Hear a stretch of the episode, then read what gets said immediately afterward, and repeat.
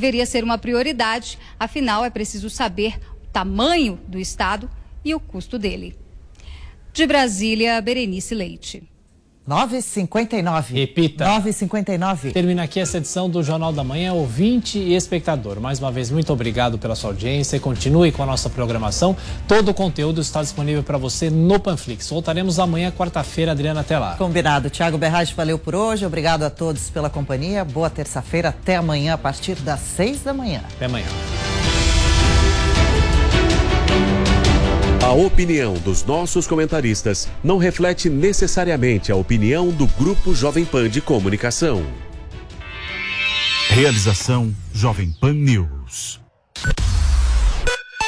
Jovem Pan News. Jovem A Jovem Pan está com você em todos os lugares e em todos os momentos. De manhã, informação e opinião na medida para começar o dia do jeito certo. Bom dia, ouvinte da Jovem Pan. A partir de agora, manchetes do Jornal da Manhã. No começo da tarde, a equipe de esportes da Jovem Pan entra em campo com você. Olá, estamos juntos mais uma vez para mais uma edição do nosso Esporte. Para analisar os lances polêmicos e discutir à vontade. Não é porque o mundo aplaude que o cara tem razão em tudo, Flávio. Ao longo do dia, nossos repórteres não deixam escapar nada. O ministro da Educação é contra os principais assuntos. A notícia de última hora. A gasolina vai voltar a subir. E aquilo que mexe com a sua rotina. As fortes chuvas que atingiram vários.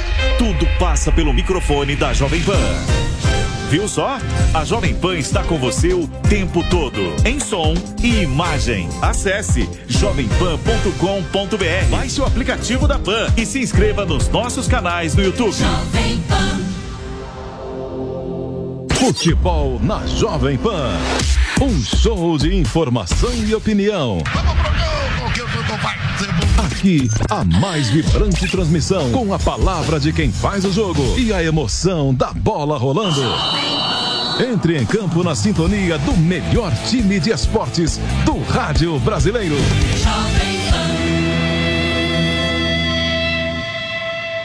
Esta, esta, esta é a Jovem Pan News.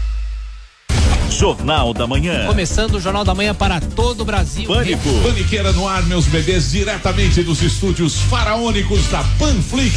Futebol. Vem, Adriano. Limpou, vai bater, marcou!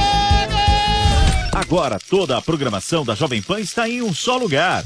Panflix, a TV da Jovem Pan, de graça na internet. Baixe grátis na App Store ou no Google Play. Panflix, assista onde estiver, na hora que quiser. Jovem Pan News. Rede Jovem Pan News. A informação com a agilidade que você precisa. A notícia que você quer saber. A notícia que você precisa saber. 24 horas com você. No seu rádio e na internet. Jovem Pan. Todo dia você confere o melhor do humor, a música que você curte e informação com quem tem opinião de verdade. Mas nem sempre dá para escutar o programa que você quer no horário que passa, não é? Então acesse jovempan.com.br barra podcasts ou seu aplicativo preferido e leve a Jovem Pan onde for. A Jovem Pan tem um podcast certo para você. Notícias, esportes, entretenimento, tudo feito para você ouvir onde e quando quiser.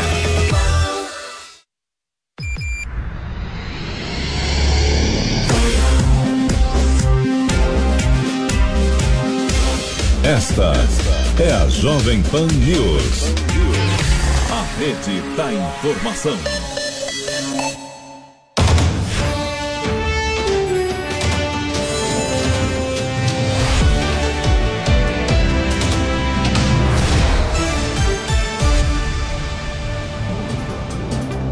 Olá, bom dia. Agora são 10 horas e 4 minutos. Seja bem-vinda, seja bem-vindo ao Jornal da Manhã, segunda edição. Hoje é terça-feira, 14 de fevereiro de 2023. Vamos juntos até o meio-dia com os principais destaques de hoje. Em festa de 43 anos do PT em Brasília, Lula enaltece o partido, agradece a José Dirceu e ataca Jair Bolsonaro. O presidente afirmou que vai lutar pelo partido e pelo povo para que nunca mais um genocida ganhe a eleição com base na mentira. Com mais de 37 mil mortos pelo terremoto, o governo sírio concorda em abrir passagem a regiões rebeldes para entrega de ajuda humanitária. O acordo, intermediado pela ONU, vale por três meses e reabre trechos na fronteira entre os dois países, fechadas desde 2011, quando as relações diplomáticas foram rompidas diante da explosão da guerra civil. O presidente do Banco Central nega a intenção de rever meta de inflação e afirma que a mudança teria efeito contrário. Em entrevista ao Roda Viva da TV Cultura, Roberto Campos Neto rebateu críticas de Lula aos juros altos e disse que fará tudo para aproximar a autoridade monetária do governo. Fernando Haddad disse que correção da tabela do imposto de renda e reajuste do salário mínimo foram entregues a Lula. A informação foi dada pelo ministro da Fazenda durante um evento no Diretório Nacional do PT em Brasília, quando anunciou ainda o Desenrola Programa de Renegociação de Dívidas para Pessoas de Baixa Renda. E a gente já começa o Jornal da Manhã, segunda edição de hoje, falando do terremoto que deixou mais de 37 mil mortos na Turquia e na Síria. O secretário-geral da ONU, Antônio Guterres, diz que o presidente da Síria, Bashar al-Assad, concorda em expandir o acesso à ajuda da ONU pela fronteira da Turquia. Então, nós vamos direto para lá conversar com o repórter Luca Bassani Luca, um bom dia para você. Seja bem-vindo. Foi acordado um período para a entrada dessa ajuda agora? Foi sim, Cláudia. Bom dia a você, a todos que nos acompanham. A gente vê que o número de mortos contabilizados até agora em ambos os países, Síria e Turquia, ultrapassa os 37 mil e isso tem crescido de maneira rápida a cada hora em que os resgates continuam a acontecer, mas nós sabemos que após 160 horas a chance de encontrar pessoas com vidas é bastante remota. Agora, a preocupação das Nações Unidas e também de ambos os governos é garantir abrigo a todas as pessoas que perderam as suas casas e também garantir os suprimentos de primeira necessidade. Nós temos falta de água, de alimentação, de energia elétrica em grande parte dessas regiões. E a preocupação do secretário-geral das Nações Unidas, Antônio Guterres, é mais focada na Síria, porque além do drama causado pelo desastre natural, pelo terremoto, nós temos uma guerra civil ainda em curso a guerra civil da Síria, que começou em 2011 e até hoje é, continua a se desenrolar por algumas regiões do país. O problema é que na região noroeste da Síria, onde o terremoto foi mais devastador, nós não temos o controle absoluto das tropas oficiais de Damasco nessa região. Portanto, a, a, a, permanência e o controle dos rebeldes, o que dificulta não só o envio das próprias forças de segurança e da defesa civil síria, mas também a abertura dessas fronteiras. Afinal, segundo o governo sírio na semana passada,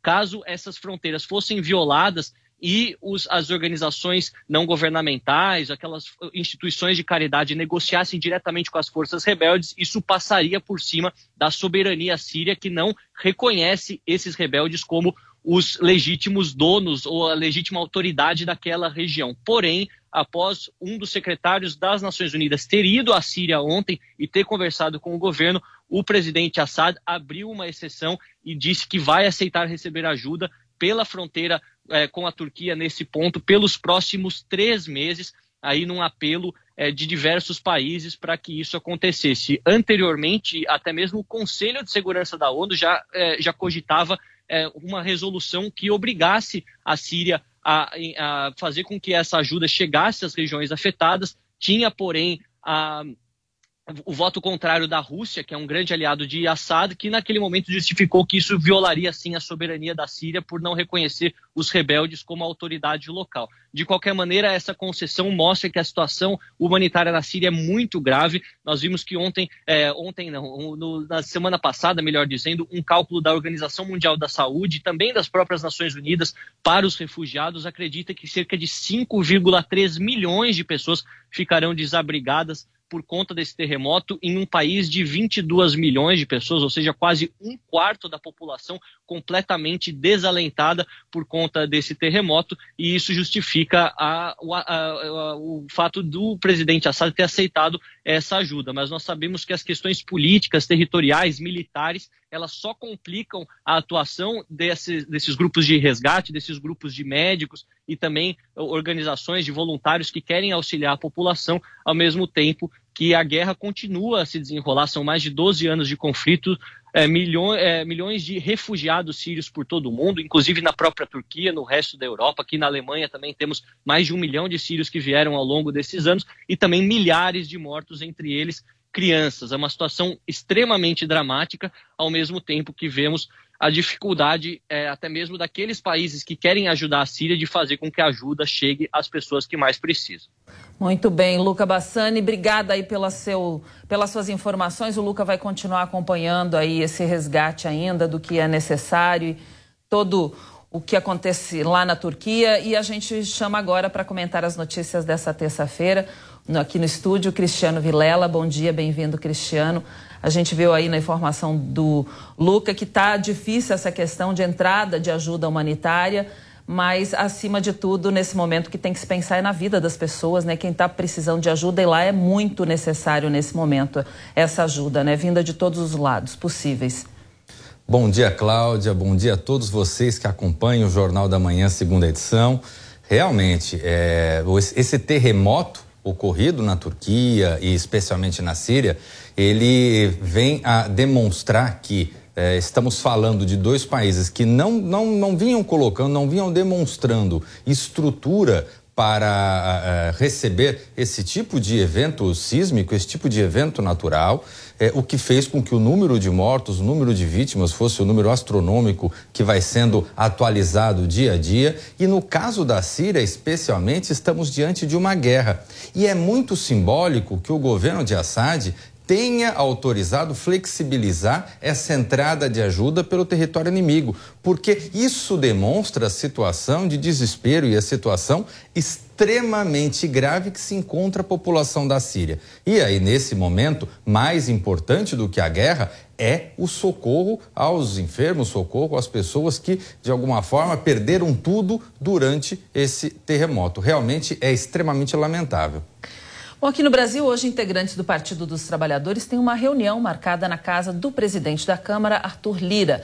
Entre os temas que serão discutidos estão as presidências das comissões. Repórter Bruno Pinheiro está agora ao vivo com a gente para trazer detalhes aí dessa informação. Bom dia, bem-vindo, Bruno. Oi, Cláudia, você um ótimo dia, aos nossos analistas, a quem nos acompanha no Jornal da Manhã, sempre uma honra e uma satisfação.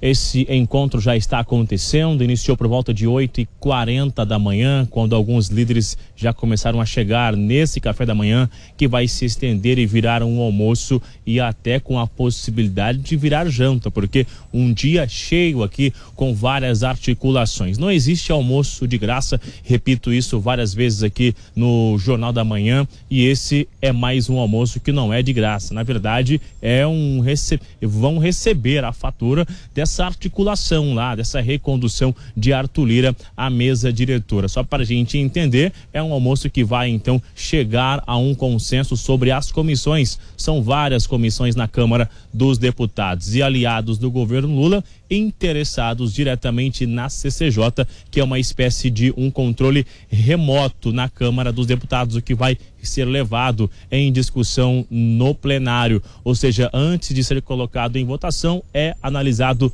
na Comissão de Constituição e Justiça. Chegam a falar num rodízio aí, por qual motivo esse rodízio? Já que Arthur Lira, Cláudio, ele conseguiu ser um articulador de reunir a oposição, aliados do governo, no mesmo bloco. E agora, então, se fala em um revezamento. Eu conversei agora há pouco, é, antes do encontro acontecer, com o deputado Zeca Disseu, a nossa equipe de reportagem, ele revelou qual é a expectativa realmente após essa reunião. Vamos ouvir o que disse o deputado Zeca Disseu. O que o PT garantiu no acordo foi a presidência da CCJ, que será o deputado Rui Falcão de São Paulo. Olha, Cláudia, então é aguardar esse resultado, se isso, se de fato será honrado esse compromisso, que era de reeleger Arthur Lira, e aí realmente várias comissões, essa articulação aconteceria. Diferente lá no Senado, que os que apoiaram o candidato Rogério Marinho esses não vão conseguir, porque de fato as comissões e outras secretarias estarão isoladas, é o que a gente consegue já visualizar com essa articulação de Rodrigo Pacheco lá no Senado Federal, que é muito é, um ritual muito comum, na verdade, quando se tem uma oposição do outro lado não sobra quase nada. A verdade é, Cláudia, ninguém gosta de remédio amargo. Vamos aguardar essa negociação de hoje então, né? É, é, Bruno, também aí sobre o presidente da Câmara, Arthur Lira, deve indicar um ex-ministro de Temer para a relatoria do projeto que define a nova âncora fiscal, né? Hum,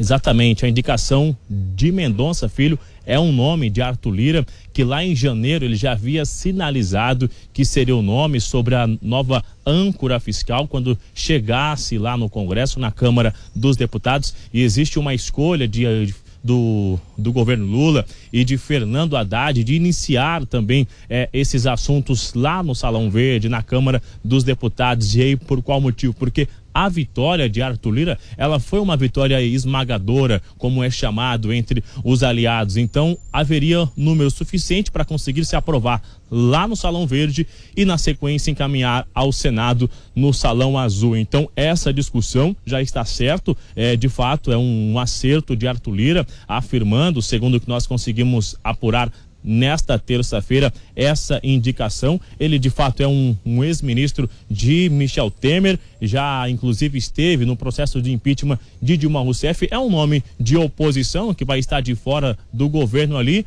e que vai realmente colocar em discussão um assunto que é muito, muito importante. Não era de interesse do deputado, acabou sendo aconselhado através de Arthur Lira e agora então aguarda Fernando Haddad enviar até a Câmara dos Deputados e começar essa discussão de conversar com diversos nomes, oposição, com a situação. Ontem eu adiantava no Jornal da Manhã com o Tiago e com a Adriana que eu cheguei a ouvir aqui no início dessa semana que Luiz Inácio Lula da Silva estava um pouco chateado, de fato, com alguns ministros, porque ele conseguiu, após o, aquele emblemático 8 de janeiro, se criar uma janela, Cláudia, aqui essa harmonia no Congresso, reeleger, reconduzir os presidentes à mesa diretora, só que os ministros não haviam enviado nada, nenhuma agenda no Congresso Nacional para colocar em votação na tentativa de otimizar, de aproveitar essa relação, essa janela que foi estabelecida. Houve uma cobrança muito incisiva,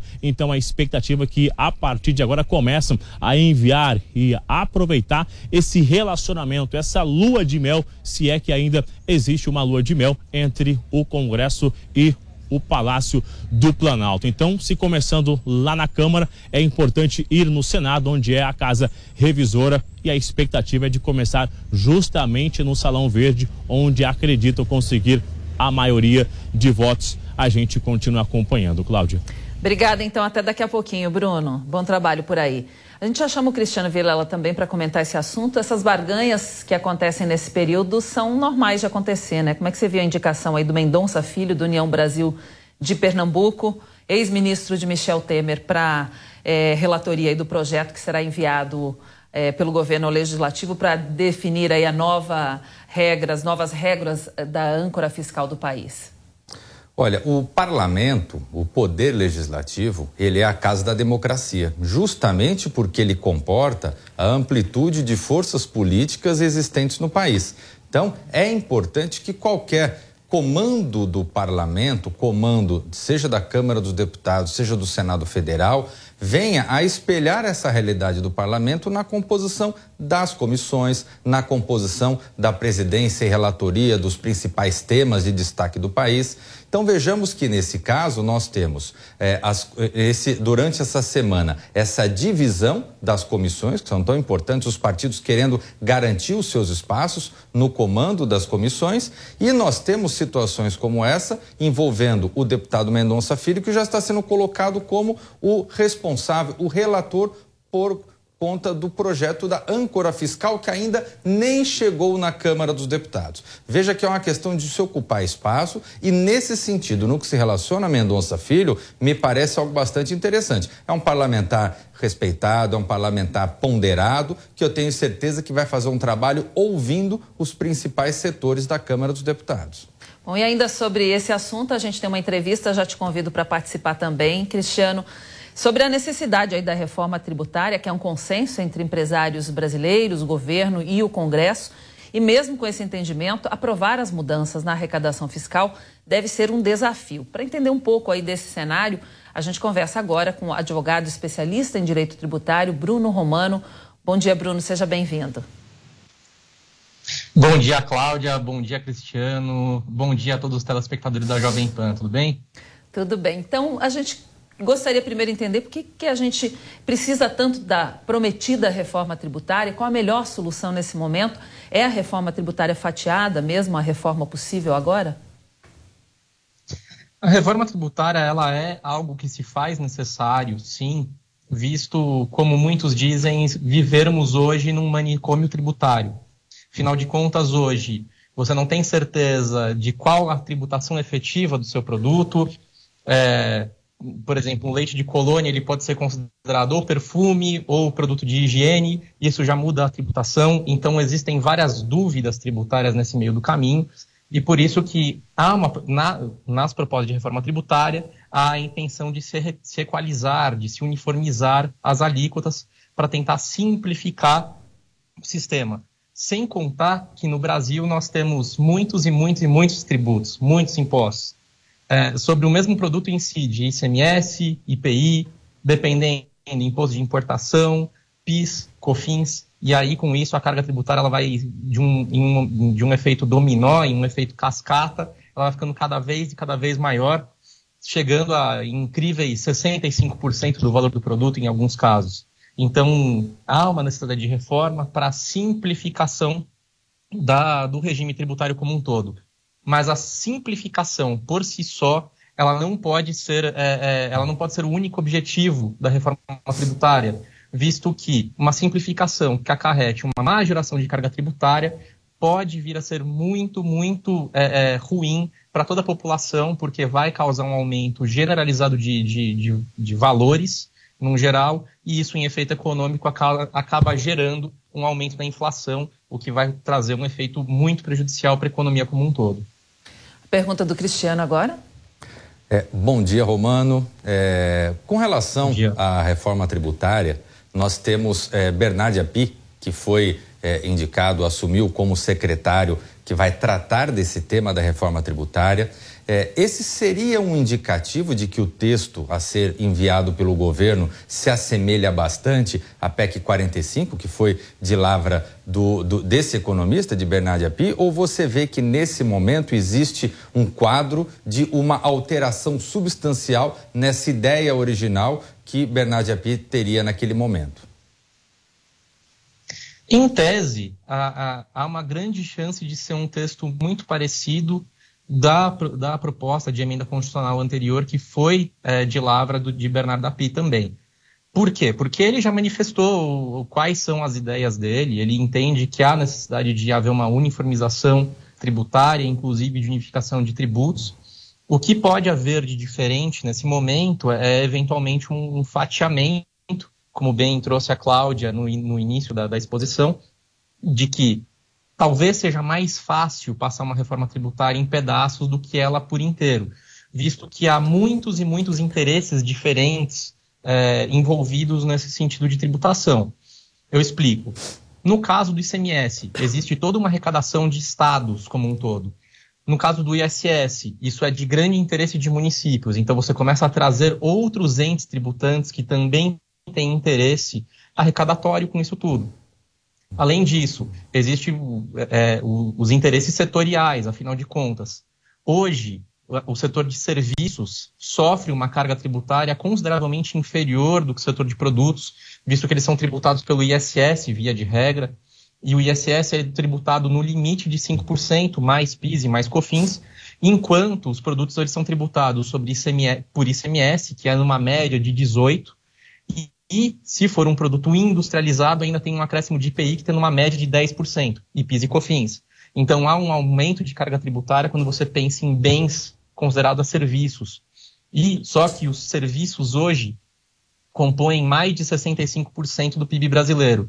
Então, se houver uma equalização de carga tributária, os serviços vão ser sobretributados, enquanto os demais bens vão receber uma diminuição de tributação, em tese.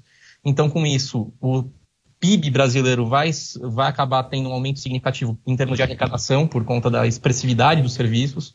Além disso, os produtos agropecuários muitas vezes têm vantagens tributárias justamente por serem é, bens essenciais e os produtos agropecuários eles representam hoje mais de 30% da, do, do, PIB brasileiro. Então, isso pode, pode, também gerar um aumento de carga. Então, existem essas, esses interesses setoriais é, para que haja uma mudança, uma, uma modificação do sistema tributário, mas que não haja uma má geração de carga, principalmente para esses setores. Então, há muitos interesses envolvidos e, por isso, uma, uma reforma fatiada pode ser mais fácil de passar. E vai ser possível tributar mais quem ganha mais e menos quem ganha menos? Sim, isso é muito discutido, isso, claro, é necessário, por isso uma reforma tributária sobre o consumo se faz tão necessária, visto que quando você tem é, um, porque hoje a maior parte da nossa tributação do Brasil ela recai sobre o consumo e não sobre a renda. Com isso, o que acontece é que com essa carga tributária sobre o consumo, todo mundo consome não só a classe mais alta, mas a classe mais baixa também consome, e com isso, grande parte da remuneração da classe mais baixa acaba indo justamente para tributos que recaem sobre os bens que eles compram. Claro que a população de classes mais altas também é, consome, também é, é, precisa e também paga tributos sobre o consumo. Mas a, a, o impacto sobre a sua remuneração acaba sendo muito menor. Por isso que tem que haver uma reforma que é, privilegie uma tributação sobre a renda. Só que existem alguns problemas com relação a isso. Tributar exclusivamente a renda, sem fazer uma análise acurada de como vai se dar essa tributação, pode causar um desequilíbrio muito grande na tributação, visto que o imposto sobre grandes fortunas afasta investimentos e por isso ele é tão atacado por diversos diversos setores. E por isso nunca foi implementado. Ele está previsto na Constituição desde 1988 e ele nunca foi instituído. Um tributo sobre dividendos também afugenta investimentos, visto que se o investidor vai ser tributado da mesma forma no Brasil ou nos Estados Unidos, ele vai preferir colocar o dinheiro nos Estados Unidos, que é muito mais seguro. Então, tem que haver uma análise muito, muito pontual e muito. É, é, tem que ser muito técnica essa análise para que não haja uma, uma tributação errada e que faça investimentos fugirem no Brasil, porque isso vai causar um prejuízo a toda a população. Bom, a gente já volta para continuar com, desculpa, com a entrevista, mas a gente vai mostrar agora um evento nessa segunda-feira onde a ministra do Planejamento, a Simone Tebet, falou sobre a reforma tributária. Soraya Lawande tem mais detalhes. A reforma tributária é uma espécie de vacina econômica do governo de Luiz Inácio Lula da Silva, segundo a ministra do Planejamento e Orçamento, Simone Tebet.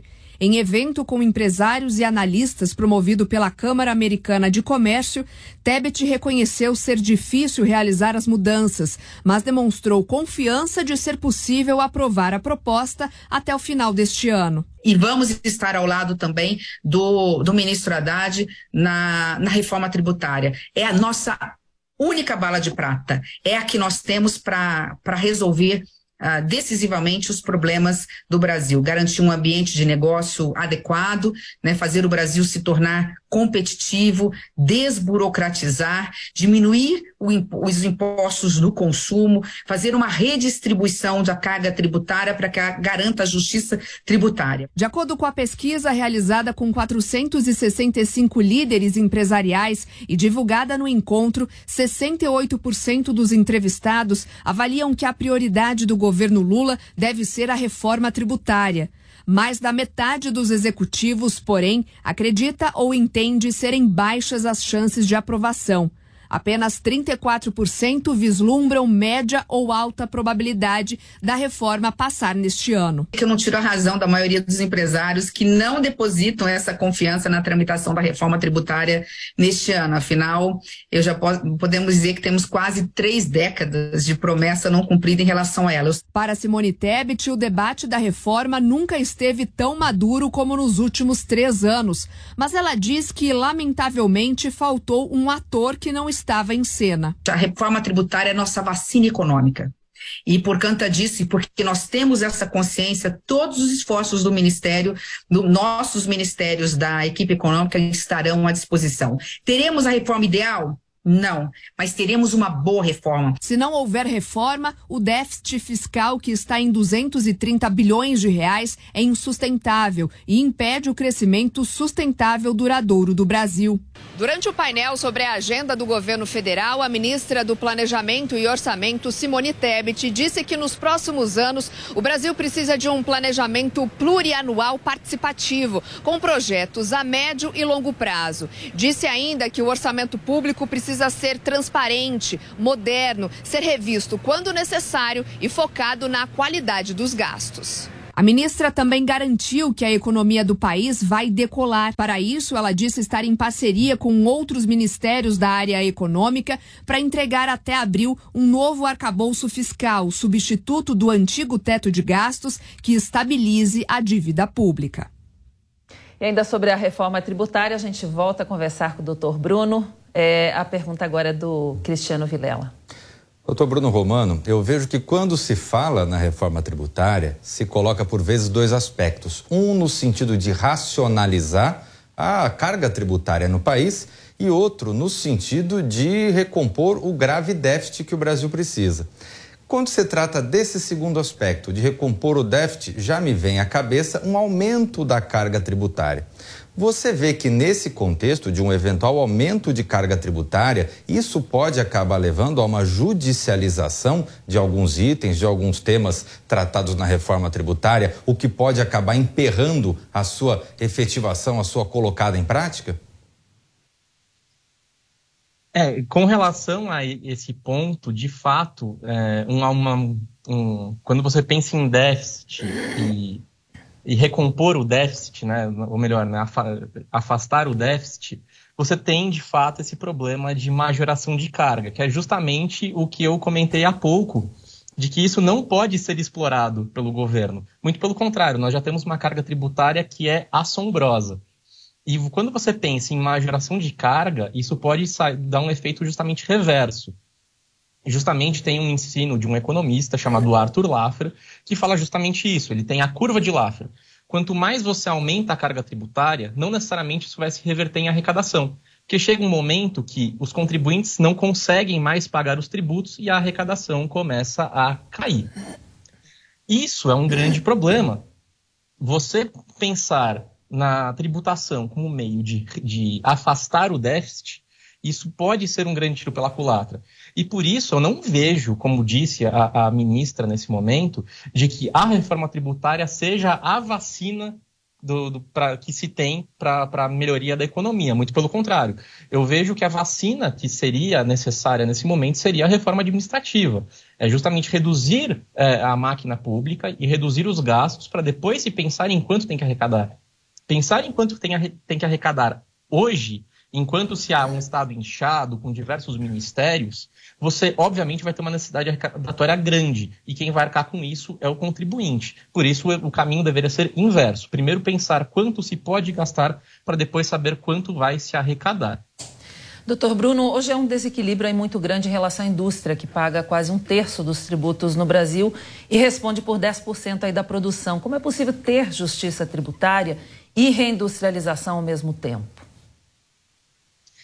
Essa é uma grande questão, mas a verdade é, o correto seria haver, como mencionado, primeiro uma reforma administrativa para reduzir os custos, para depois haver uma redução de carga tributária sobre o setor da indústria. Porque hoje, de fato, o setor da indústria é, ela contribui e muito em termos arrecadatórios, até porque a carga tributária como um todo é muito maior no setor da indústria do que em outros setores. Por exemplo, o setor de serviços, que corresponde a 65% do PIB, tem uma tributação pelo ISS, que é limitada a 5%, mais PIS, mais COFINS. Então, já é uma arrecadação, já é uma tributação menor do que o setor da indústria, que já é tributado em 18% sobre o ICMS, mais 10% de, estou falando em média, tá? Mais 10% de IPI, mais quase 10% de PIS/COFINS, e a tributação de PIS/COFINS vai sobre o faturamento e não sobre o produto, então a, a, se torna ainda mais desvantajosa a, a tributação. Então veja que o correto seria efetivamente reduzir os custos e reduzindo os custos permite-se com isso reduzir a tributação da indústria que é um setor tão tão agredido. Vide, por exemplo, que é, no, em 2000, 2021 ou 2022, agora não tenho certeza, mas 2022 com certeza, já tinha uma tributação reduzida de IPI promovida pelo governo anterior. E isso aumentou a arrecadação. Por quê? Porque aumentou o interesse negocial como um todo. E por isso se faz tão relevante, primeiro, uma reforma administrativa. Muito bem, sobre reforma tributária, a gente conversou com o advogado especialista em direito tributário, Bruno Romano. Obrigada, doutor Bruno, pela sua, pelos seus esclarecimentos aqui para a gente. Um bom dia, ótima terça. Bom dia a todos, bom dia, Cláudia, bom dia, Cristiano, e muito obrigado pela oportunidade. Muito bem, agora vamos dar um giro aí de notícias pelo país, começando pelo Bruno Pinheiro. Quais são suas notícias, seus destaques de Brasília? Bruno, bom dia. Oi, Cláudia, bom dia para você, bom dia para quem nos acompanha. A gente conta logo mais que a Advocacia Geral da União está pedindo a condenação definitiva de financiadores dos atos daquele emblemático 8 de janeiro aqui na capital federal.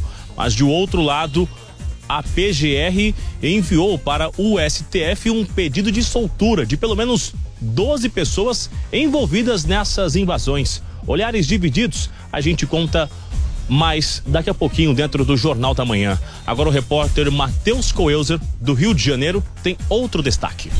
Bom dia, Bruno. E o destaque aqui do Rio de Janeiro, infelizmente, é a forte chuva que voltou a prejudicar diversos moradores em São Gonçalo, na região metropolitana. Uma mulher de 52 anos acabou morrendo depois que um morro veio abaixo. A casa dela ficou completamente destruída. Três pessoas seguem desaparecidas. E aqui na capital fluminense a situação não é muito diferente. Diversos bairros da Zona Norte foram atingidos e o transporte público nessa terça-feira está com dificuldades desde cedo. Daqui a pouco eu vou trazer toda essa atualização, a busca pelas pessoas que seguem desaparecidas, as atualizações também do Corpo de Bombeiros. Mas agora a gente vai para Brasília saber os destaques com a repórter Luciana Verdolim. Bom dia, Luciana. Obrigada, Matheus. E aqui no Palácio do Planalto, o presidente Lula se reúne daqui a pouquinho com o ministro da Fazenda, Fernando Haddad. Entre os assuntos, a questão da correção da tabela do imposto de renda e também da discussão em torno daquele programa de renegociação de dívidas. Logo mais à tarde, Lula vai estar na Bahia relançando o programa Minha Casa Minha Vida. Mas a gente traz todos os detalhes daqui a pouco. Agora, a gente vai aí para São Paulo com a repórter Beatriz Manfredini. Bom dia para você também, Luciana. Nós vamos falar de esportes, porque o vice-governador Felício Ramute, ele vai apresentar o time São Paulo Paralímpico 2023 nesta terça-feira. Ramute está representando o governador Tarcísio de Freitas, que teve diagnóstico positivo para COVID-19 no último domingo. Nós vamos acompanhar tudo e contar daqui a pouquinho. Mas antes, vamos voltar para o estúdio com a Cláudia. Obrigada, Bia. E a gente já vai agora ao vivo com a Bia novamente para saber aí sobre a Defesa Civil de São Paulo, que divulgou mais um balanço da Operação Chuvas de Verão. Bia, bom dia, bem-vinda. Quais são os resultados aí desse balanço apresentado, Bia? Resultados tristes, viu, Cláudia? Bom dia para você também, para todos que nos acompanham. Eu estava ouvindo o meu colega o Matheus falando né, sobre a chuva no Rio de Janeiro e aqui em São Paulo não é diferente. A Defesa Civil, portanto, divulgou esse balanço né, em que tem toda a contabilização dos estragos feitos pela chuva aqui em São Paulo desde o dia 1 de dezembro de 2022, quando a operação Chuva de Verão começou. O que a gente tem até o momento é uma contagem de 26 mortes e três pessoas desaparecidas até o momento. É, o balanço da Defesa Civil oficialmente tinha 25 óbitos, mas ontem, logo depois que esse balanço saiu, é, a, o Corpo de Bombeiros encontrou o corpo de um menino de 10 anos na zona leste de São Paulo, então esse número subiu para 26. Além dos 26 óbitos, nós também temos 249 ocorrências, 7 feridos, 1.376 desabrigados e 7.171 desalojados. Além disso, até agora, 18 municípios já decretaram estado de emergência e, neste momento, três estão em situação de alerta. Município de Aparecida, de Ferraz de Vasconcelos e também também socorro. O governo do estado de São Paulo diz que já liberou 11 milhões de reais em recursos, né, para que esses estragos feitos pelas chuvas sejam aí reorganizados, sejam arrumados e que ainda vai liberar outros 14 milhões. Mas a gente sabe que isso não é nem sempre o suficiente, né, Cláudia? Para a gente falar um pouco das pessoas desaparecidas, são três, então, neste momento. Uma que completa uma semana hoje de desaparecimento é, um homem que sumiu no Parque São Lucas, zona leste de São Paulo, depois das chuvas do início da semana passada. As buscas por ele continuam. O Corpo de Bombeiros também está procurando é uma pessoa em Mauá, aqui na Grande São Paulo, que desapareceu no último domingo. Também um homem por conta das fortes chuvas e uma mulher que está desaparecida em Salto de Pirapora. Ela foi levada pela enxurrada e acabou caindo em um córrego.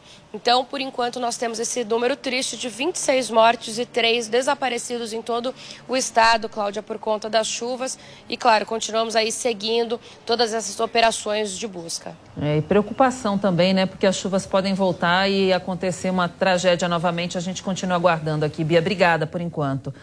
Bom, situação complicada em São Paulo, no Rio de Janeiro não é diferente. A chuva forte voltou a castigar vários bairros do Rio de Janeiro no início desta semana.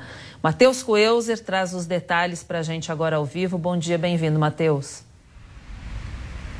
Hoje está um dia lindo aí. Oi, Cláudia, bom dia para você também, a todos que nos acompanham aqui no Jornal da Manhã. Uma situação bastante complicada. Mais uma vez a gente vem trazendo essa realidade, essa triste realidade aqui no estado do Rio de Janeiro. Em São Gonçalo, a gente começa falando de São Gonçalo, na região metropolitana, onde nessa madrugada uma mulher de 52 anos acabou morrendo. Ela estava em casa em decorrência de um deslizamento de terra. A casa dela ficou completamente destruída. E a situação também é muito triste viu? Porque mais três pessoas ainda estão desaparecidas. Uma família, um pai, uma mãe e ainda uma criança, segundo as últimas informações do Corpo de Bombeiros. A gente tem imagens, quem nos acompanha por imagens, é possível ver a força da água. Cláudia, carros foram arrastados em diversas ruas, a água também invadiu casas e o que chamou muito a atenção foi a força da água em um pronto atendimento e um pronto socorro de São Gonçalo.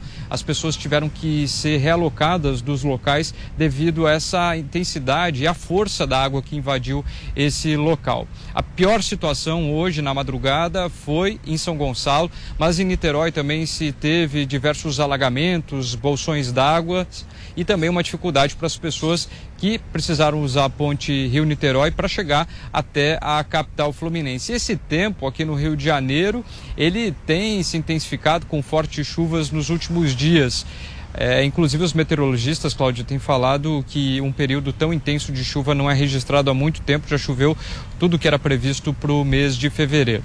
A situação também é complicada aqui na capital fluminense, eu falo ao vivo aqui na Lagoa Rodrigo de Freitas, na zona sul do Rio de Janeiro. A gente consegue perceber aqui também o tempo bastante fechado, ao que tudo indica deve vir mais chuva por aí, embora se tenha essa sensação de mormaço e de abafamento. Aqui na capital fluminense também transtornos, principalmente na zona norte, o que a gente falou já na semana passada, região essa também que foi bastante castigada pelas fortes chuvas, principalmente na Tijuca Tijuca. É um bairro onde sempre há uma dificuldade no escoamento d'água. Inclusive aqui no Rio de Janeiro a gente precisa destacar também sobre a questão do lixo, o que também tem feito com que haja né, uma problemática ainda maior em relação às chuvas, em virtude desses locais onde há uma concentração de bastante lixo, isso ainda prejudica ainda mais esses alagamentos. A previsão ainda infelizmente é de chuva aqui para o Rio de Janeiro nos próximos dias, mesmo com essas temperaturas mais elevadas, se tem essa sensação de abafamento, normalmente essa chuva tem se intensificado pela parte da tarde até a parte da noite.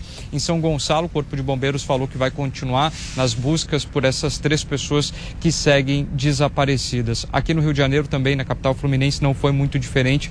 Também há o registro de carros que foram arrastados não só na Zona Norte, mas também na Zona Oeste do Rio de Janeiro. A gente ressalta ainda recentemente o caso que, em decorrência das fortes chuvas, nós tivemos o naufrágio na Baía de Guanabara, ou seja, uma situação bastante difícil para esse mês de fevereiro aqui no Rio de Janeiro. Cláudia. É situação muito complicada, né? Mas aí atrás de você a gente está vendo a Lagoa Rodrigo de Freitas, uma imagem linda.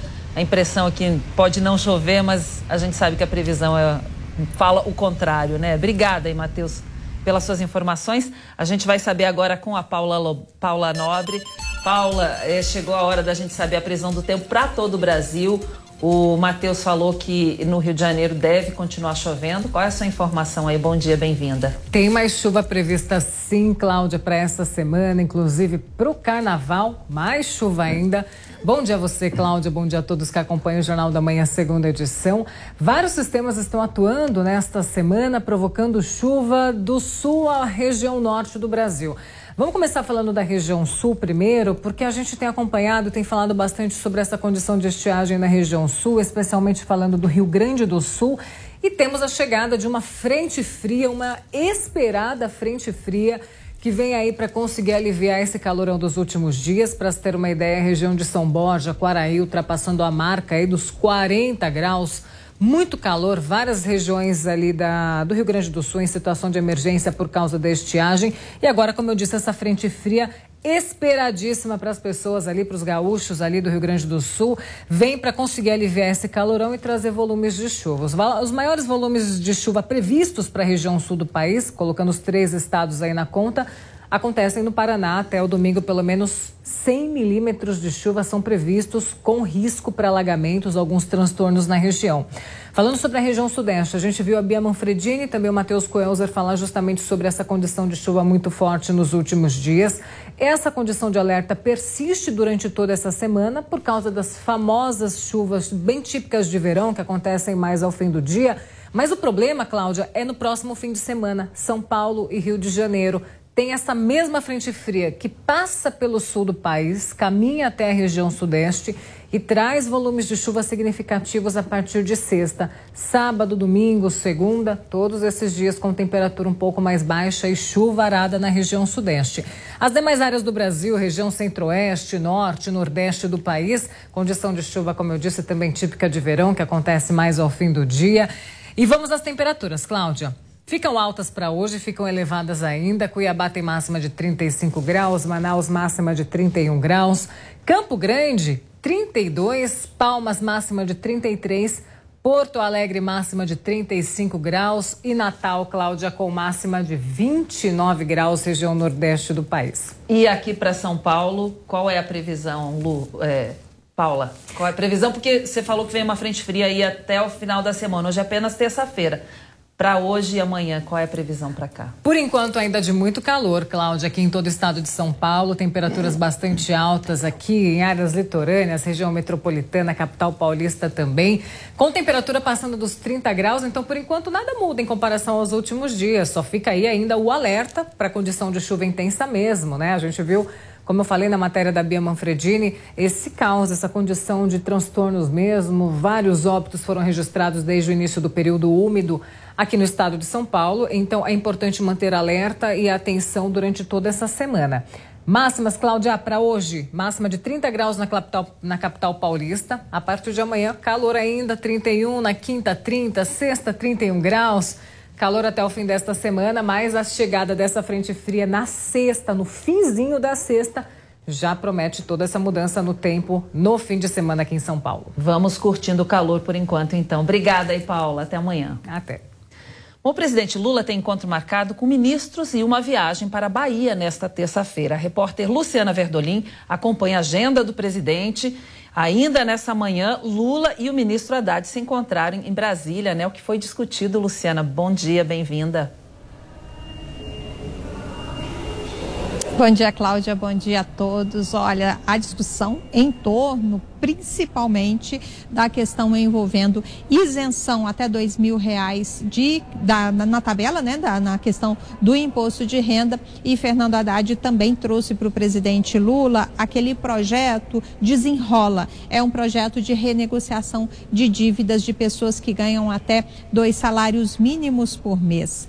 A avaliação que se faz dentro do governo é de que é preciso tocar esses projetos que são inclusive promessa de campanha de Lula. Agora, na questão do imposto de renda tem um problema sério aí, né, envolvendo essa discussão. O presidente Lula tinha é, prometido durante a campanha isentar do imposto de renda todo brasileiro que ganha até 5 mil reais por mês. Quando essa proposta chegou lá no Congresso Nacional, houve alertas de que se você isenta todo mundo que ganha até 5 mil, quem ganha 5 mil e um quem ganha 5 mil é, e 500 reais, vai acabar pagando uma alíquota muito superior prejudicando mais uma vez a classe média. Por isso, as reivindicações é da necessidade da correção da tabela do imposto de renda e não apenas de isentar um grupo de trabalhadores. Hoje, do jeito que está, quem ganha até R$ 1.900, por exemplo, um salário mínimo e meio, é, em torno, já está pagando aí o imposto de renda. Então é uma discussão importante, mas os economistas lembram, né, o setor lembra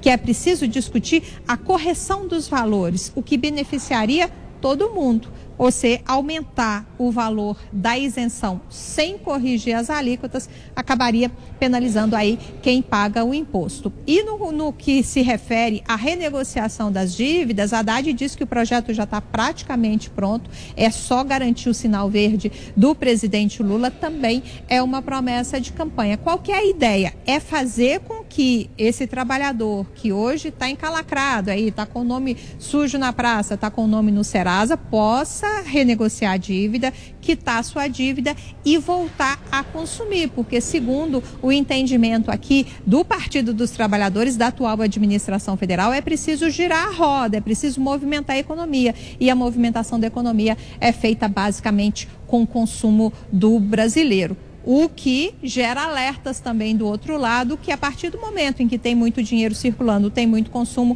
a inflação também acaba aumentando. Então, muitos problemas, muito, muitos projetos sendo discutidos. Lula segue depois do almoço para Salvador, na Bahia, depois segue para o interior da Bahia, onde vai é, lançar né, mais uma etapa, vai lançar, vai anunciar uma nova fase do Minha Casa Minha Vida, inclusive com retomada de obras.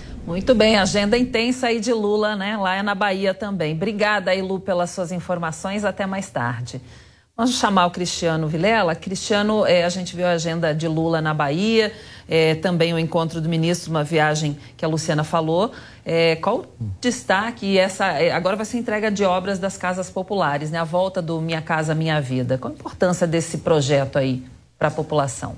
Olha, Cláudia, é um projeto social bastante importante visa atender uma demanda que é latente, uma demanda muito forte dentro de segmentos de classe baixa e média baixa dentro da estrutura eh, habitacional brasileira. Agora, um, um, elemento que traz bastante atenção nesse reinício da fase Lula, né? agora o chamado Lula 3, é que o presidente passa a, a, a iniciar o seu périplo pelo país, entregando obras, dialogando com a população, num formato que o caracterizou muito durante os seus dois primeiros mandatos e um formato que também é muito semelhante ao de Jair Bolsonaro. Jair Bolsonaro também, com as diversas motociatas e, e atividades populares também, comia pastel, comia sanduíche, enfim, sempre esse aspecto mais popular no sentido de estar mais próximo da população e no sentido de manter suas taxas de popularidade num nível elevado, diferentemente de outros mandatários, como Michel Temer e outros que têm uma posição, uma postura um pouco mais retraída. Então, essa é a característica de Lula, começando agora as suas andanças pelo território nacional. Bom, Cristiano, já te convido aqui para participar de uma entrevista que a gente tem agora sobre o carnaval que chegou, né? E a ocorrência mais registrada nessa época é o furto de celular para entender aí os cuidados para se proteger, proteger o seu aparelho, não deixar que a sua festa termine em problema. A gente conversa agora com a presidente do Sindicato dos Delegados de Polícia de São Paulo, Jaqueline Valadares. Muito bom dia, seja bem-vinda. Olá, muito obrigada. É sempre um prazer estar aqui no programa. Jaqueline, o ideal é não levar o celular nesses momentos de festa, de carnaval, né? Mas se você levar, e a gente sabe que muita gente acaba fazendo isso, eu mesma já tive meu celular roubado numa festa de carnaval no Rio, mas se a pessoa levar e houver um roubo aí do celular, qual é o primeiro procedimento a ser feito? Primeiramente, como você bem ressaltou, o ideal é que não leve esses aparelhos de telefone para essas festas em razão das grandes aglomerações. Contudo, caso haja necessidade de levar, até mesmo para chamar eventualmente um carro de aplicativo, enfim, se comunicar com as pessoas com quem vai se encontrar, a gente passa algumas orientações preliminares. Se possível, levar um aparelho com valor agregado um pouco menor, caso a pessoa tenha um aparelho extra, desabilitar previamente aplicativos de banco, não levar o aparelho com esses aplicativos habilitados, porque caso ele seja subtraído, já, já dificulta um pouco. É, manter os dados que estão naquele aparelho é, na nuvem, já ter feito um backup prévio para não perder eventuais fotos, vídeos, documentos pessoais. Ter cuidado com as senhas. Foi feita já uma pesquisa pela Febraban e constatou-se que muitas pessoas é, registram as suas senhas de banco em bloco de nota do aparelho celular, por exemplo. Então, esse é um cuidado prévio que deve ser adotado, evitar deixar as suas senhas bancárias cadastradas no próprio aparelho. E caso esse aparelho seja subtraído, é muito importante que uhum. Seja feito o registro dessa ocorrência, até uhum. mesmo informando o número do e-mail, que é como se fosse aquele número de identidade do aparelho, para se falar de uma forma simplificada, para que ele seja bloqueado, esse aparelho seja bloqueado, a fim de evitar a utilização desse chip, adotar essas providências preliminares podem uhum. evitar um prejuízo financeiro. Pergunta do Cristiano Vilela. Delegada, bom dia. É, a senhora falou num ponto bastante interessante sobre essa questão da numeração de MEI, da forma como isso deve ser levado às autoridades para que haja o bloqueio do celular e, e, e com isso é, é, os eventuais ladrões acabem não conseguindo fazer o uso devido, o uso que eventualmente gostariam. Qual é a orientação que a senhora dá, portanto, para que as pessoas eventualmente já prevejam esse tipo de situação? Levar anotado esse número, tem algum outro elemento, algum outro número que deverá ser repassado às autoridades policiais? Como isso deve ser feito? É muito importante que as pessoas tenham esse número de e-mail registrado. Muitas pessoas chegam na delegacia de polícia para registrar o boletim de ocorrência do furto do seu aparelho e não sabem informar o número do e-mail do seu aparelho celular. Então, é importante que esse número já seja previamente separado ali pela pessoa antes dela ir no banco, para, antes dela ir para o bloco, no caso de um eventual fortuito, algo que aconteça nesse sentido. É muito importante também que entre em contato com o seu banco no caso de furto e caso haja aplicativos de banco instalados ali, para evitar a utilização, bloquear o acesso remoto às suas contas bancárias. Então, todos esses cuidados são essenciais para evitar um prejuízo financeiro nesse momento festivo. Outra questão bem comum é a perda, perda ou roubo de documentos. Né? Nesse caso, como a pessoa deve proceder? Assim como o furto ou roubo do celular, a perda de documentos é muito comum nessa época de festividade. As pessoas hoje têm uma facilidade muito grande em fazer o registro disso, através, por exemplo, da delegacia eletrônica, então da casa, é, do aparelho celular, de um notebook, já é possível fazer o registro tanto de um furto é, de aparelho celular quanto da perda de documentos. Esse registro ele pode ser feito por meio da delegacia eletrônica ou, caso seja da preferência, também uma delegacia física que esteja mais próxima da vítima. Cristiano? Delegada, é, a pessoa está no bloquinho, está na diversão, percebeu que o seu celular foi furtado, por exemplo. É, o que ela deve fazer naquele momento? Já se dirigir a uma delegacia? Haverá algum tipo de estande, algum tipo de, de plantão? A polícia militar, que eventualmente estará presente, poderá dar algum tipo de caminhamento? Qual é o formato adequado? Qual é a orientação para aquele que foi surpreendido com um roubo de celular ou de documento durante esses eventos de carnaval? A segurança pública de todos os estados, via de regra, acaba é, se preparando previamente para esse tipo de evento. Então, normalmente há operações em que policiais são escalados de forma extra para dar um suporte maior à população. Então, certamente haverão muitos policiais militares na rua que poderão dar esse suporte inicial, fazer uma prévia orientação, mas caso não haja, por exemplo, uma situação flagrancial, muito provavelmente esse policial ele vai orientar a vítima no sentido de fazer esse registro de ocorrência. Caso o roubador, o furtador, ele seja capturado no ato, todos serão conduzidos para a delegacia para eventual análise do delegado quanto ao cabimento de uma prisão em flagrante. Contudo, a simples perda ou o furto, a subtração de uma forma geral, sem que seja uma situação flagrancial, a captura de alguém, provavelmente a orientação vai ser do registro imediato do boletim de ocorrência, sem prejuízo de que essa vítima já seja orientada em fazer os bloqueios iniciais que ela tem acesso, por exemplo, por meio de acesso, do acesso remoto ao seu aparelho.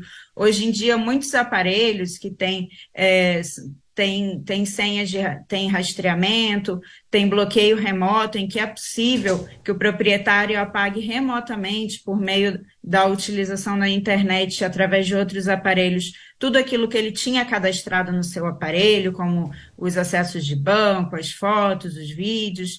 Então, todas essas providências preliminares já podem ser adotadas, inclusive no deslocamento até a delegacia, caso a pessoa opte por fazer presencialmente ou nesse ínter enquanto ela registra pela delegacia eletrônica. Delegada, agora falando de cartão de crédito, né? O ideal seria não usar o cartão de crédito no carnaval, mas a gente sabe que hoje em dia é o modo mais frequente de pagar qualquer valor. É, golpes com troca de cartão e mudanças de valor são fraudes mais comuns no carnaval, né? Como se proteger nesse caso?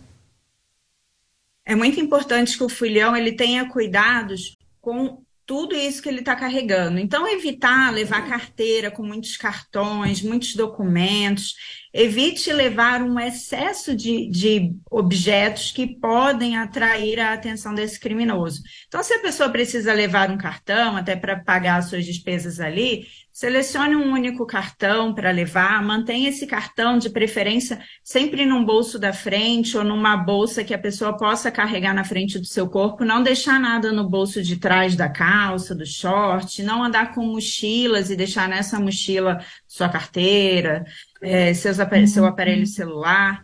Então, deixar sempre visível ao próprio usuário, sempre na frente do corpo, para evitar esse tipo de situação, evitar que durante aquela aglomeração algum furtador consiga subtrair esses objetos. Muito bem, sobre questões de roubos aí durante o período de carnaval, a gente conversou com a presidente do Sindicato dos Delegados de Polícia de São Paulo, a Jaqueline Valadares. Obrigada pelo seu tempo, pela sua entrevista. Um bom dia. Hora certa agora, 11 e 1. Jovem Pan News. Jovem Pan. A Jovem Pan está com você em todos os lugares e em todos os momentos. De manhã, informação e opinião na medida para começar o dia do jeito certo. Bom dia, ouvinte da Jovem Pan. A partir de agora, manchetes do Jornal da Manhã. No começo da tarde, a equipe de esportes da Jovem Pan entra em campo com você. Olá, estamos juntos mais uma vez para mais uma edição do nosso Esporte. Para analisar os lances polêmicos e discutir à vontade. Não é porque o mundo aplaude que o cara tem razão em tudo, Flávio. Ao longo do dia, nossos repórteres não deixam escapar nada. O ministro da Educação é contra os principais assuntos. A notícia de última hora. A gasolina vai voltar a subir. E aquilo que mexe com a sua rotina. As fortes chuvas que atingiram tudo passa pelo microfone da Jovem Pan. Viu só? A Jovem Pan está com você o tempo todo, em som e imagem. Acesse jovempan.com.br, baixe o aplicativo da Pan e se inscreva nos nossos canais no YouTube. Jovem Pan. Jovem Pan News. A notícia que você quer saber. A notícia que você precisa saber. 24 horas com você no seu rádio e na internet. Jovem Pan. Futebol na Jovem Pan. Um show de informação e opinião. Aqui, a mais vibrante transmissão com a palavra de quem faz o jogo e a emoção da bola rolando. Entre em campo na sintonia do melhor time de esportes do rádio brasileiro.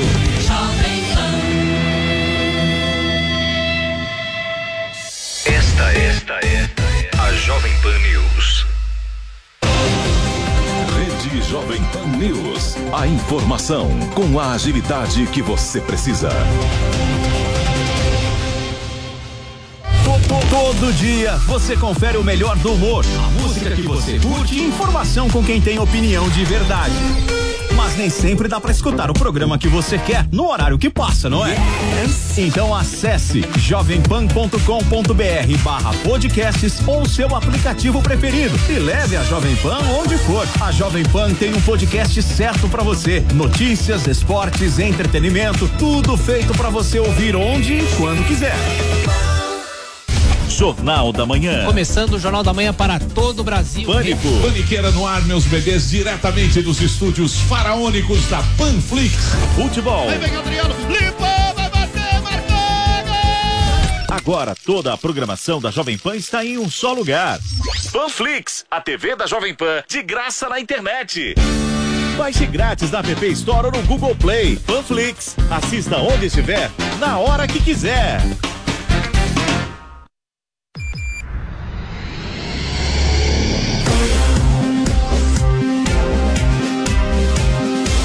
Esta é a Jovem Pan News. A rede da informação.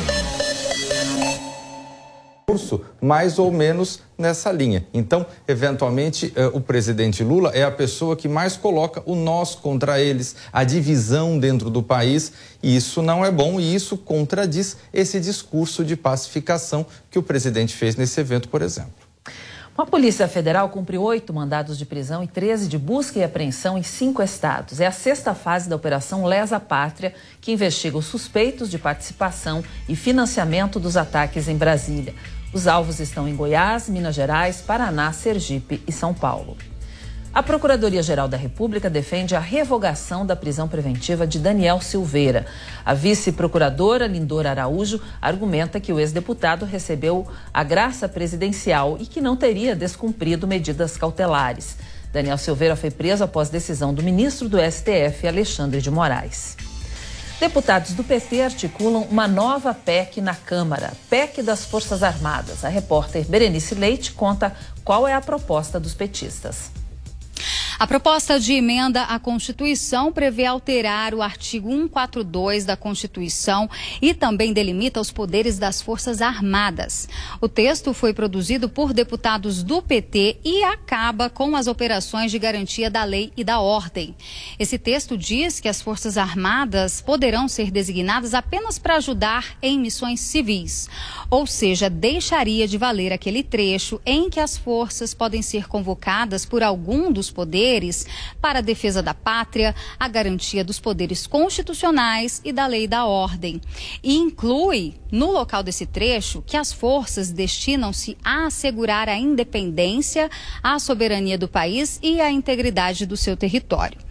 Além disso, a minuta, que inclusive já está pronta, prevê ainda que os militares que quiserem exercer cargos públicos vão obrigatoriamente direto para a reserva e proíbe que eles usem o cargo, a função ou arma para qualquer intervenção política. A expectativa é que o texto que sugere essas mudanças na Constituição seja apresentado ainda nesta semana aqui na Casa.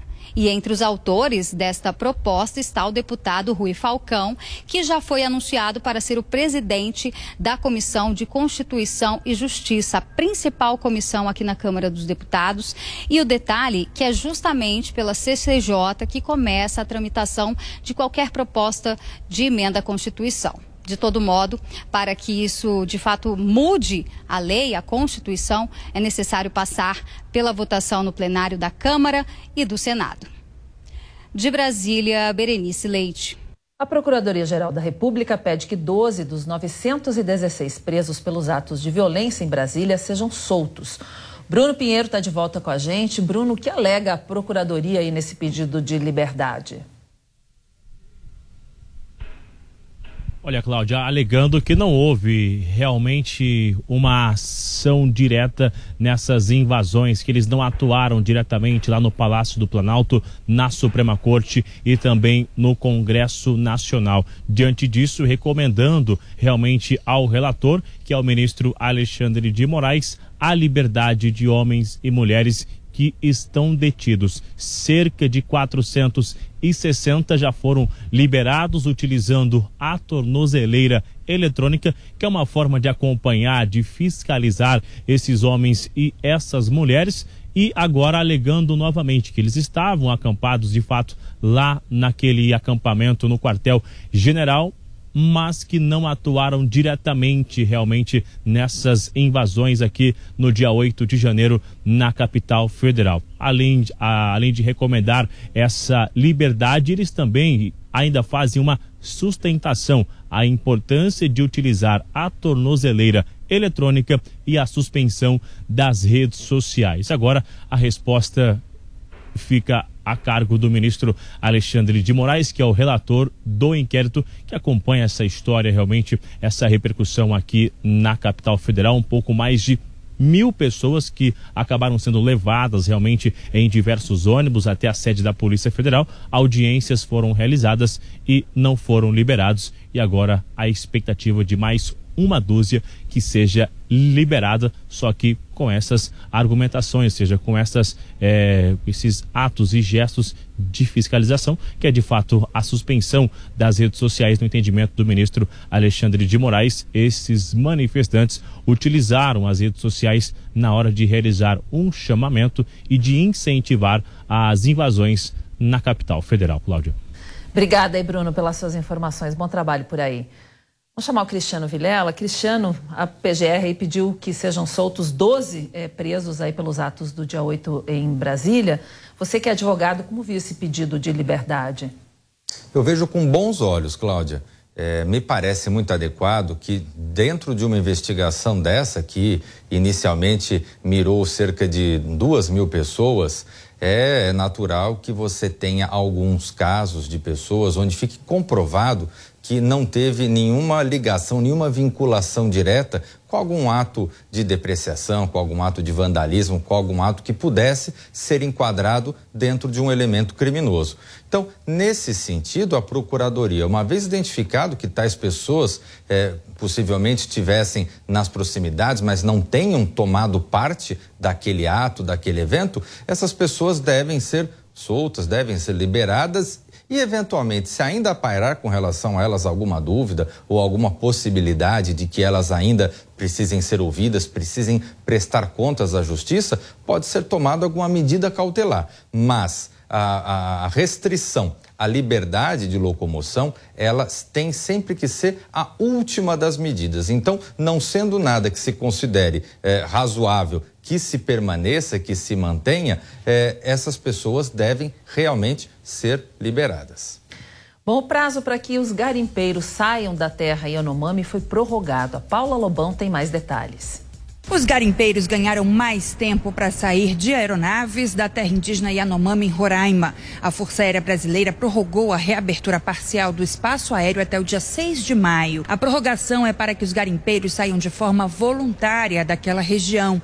A decisão libera voos privados para buscar os garimpeiros como maneira de garantir uma saída ordenada dos invasores. Antes disso, o presidente Lula havia determinado o controle do espaço aéreo na região como forma de combater o garimpo ilegal e impedir a chegada de equipamentos ilegais e mais garimpeiros. Desde então, os invasores tentam deixar a região e até chegaram a reclamar do alto preço dos voos clandestinos para sair do local.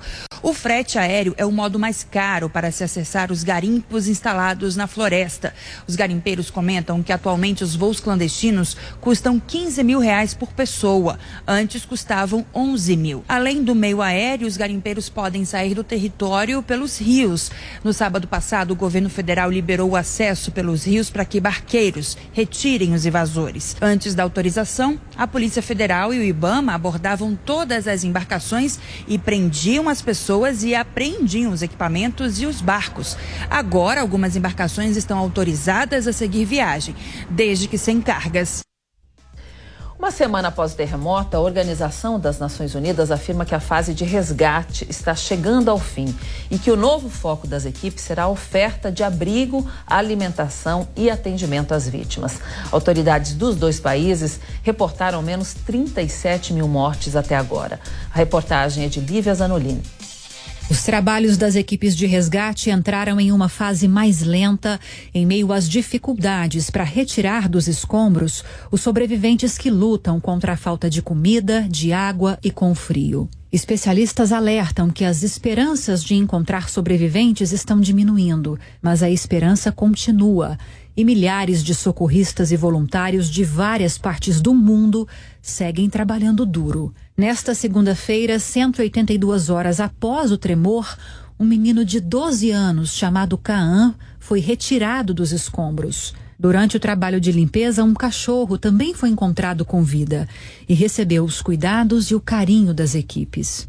Psicólogos que atuam na região do tremor afirmaram que têm recebido diversas ligações de pais desesperados em busca dos filhos desaparecidos. Em Antakya, na Turquia, as equipes de limpeza começaram a retirar os escombros e erguer banheiros químicos.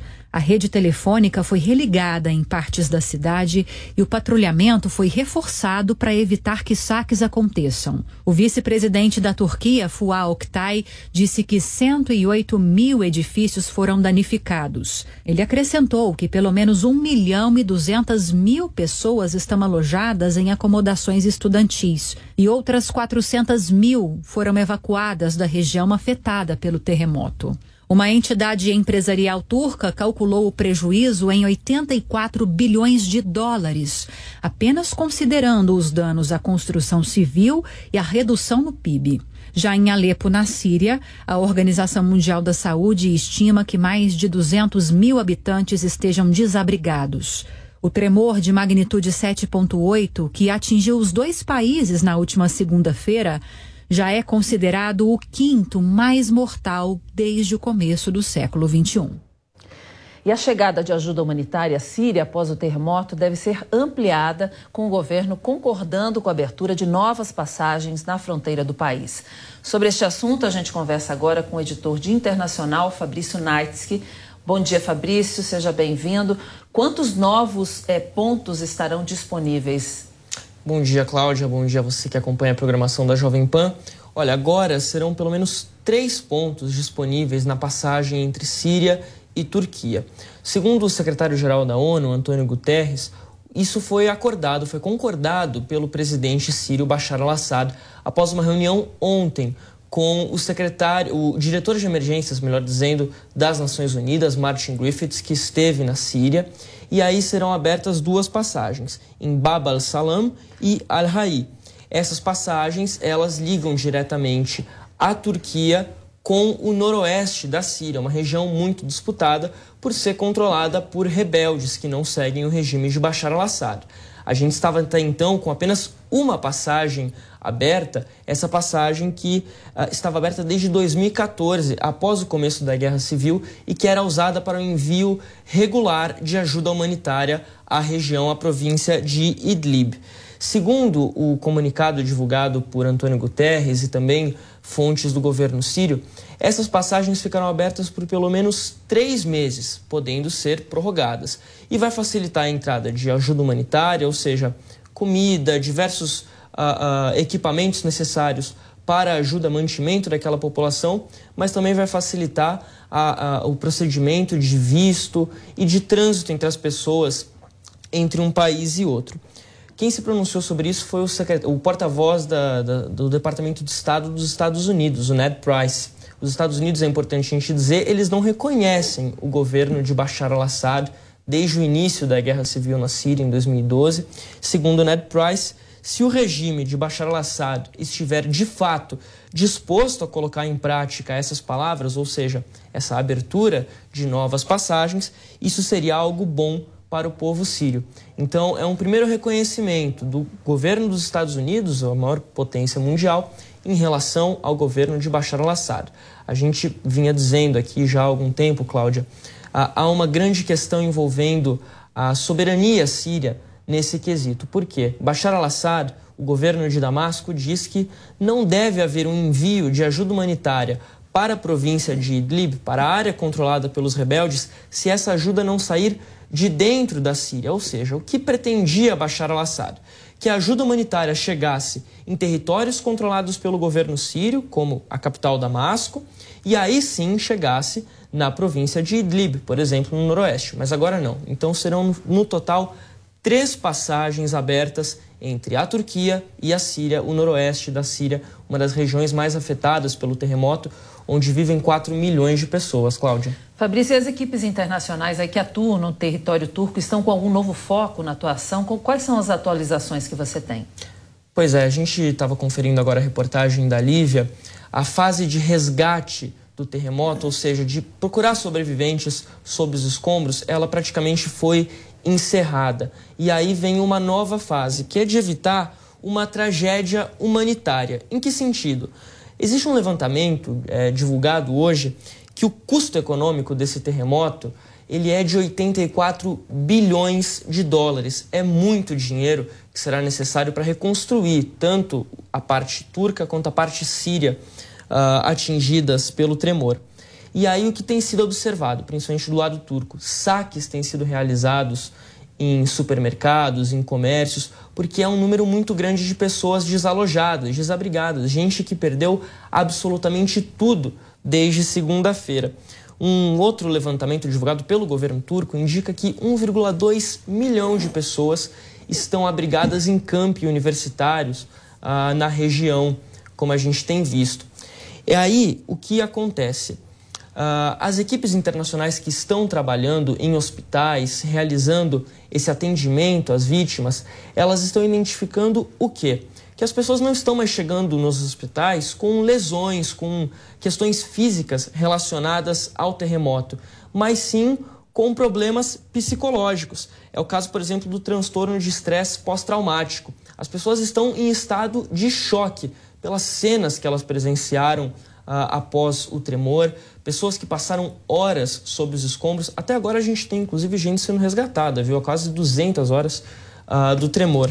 Segundo o Unicef, o Fundo das Nações Unidas para a Infância, a região, as duas regiões, tanto turca quanto síria, por exemplo, só para a gente ter uma, uma dinâmica aqui do tamanho dessa situação.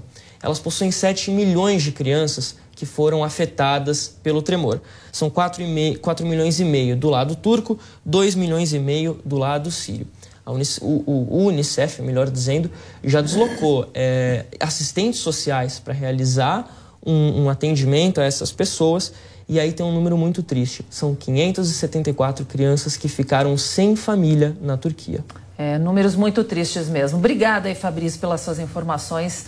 Fabrício continua acompanhando e nos atualizando sobre qualquer novidade também.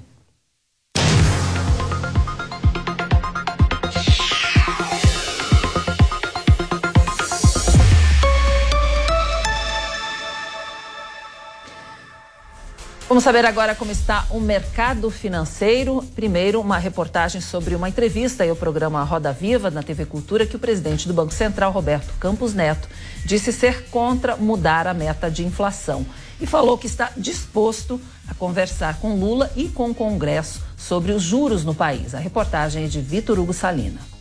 O Conselho Monetário Nacional, órgão presidido pelo ministro da Fazenda Fernando Haddad e formado também pelo secretário da Fazenda e pelo presidente do Banco Central Roberto Campos Neto, se reúne na quinta-feira, pressionado por parte do governo para elevar a meta de inflação deste ano de 3,25% para 3,5%. O assunto será tema de reunião nesta manhã entre Haddad e o presidente Luiz Inácio Lula da Silva.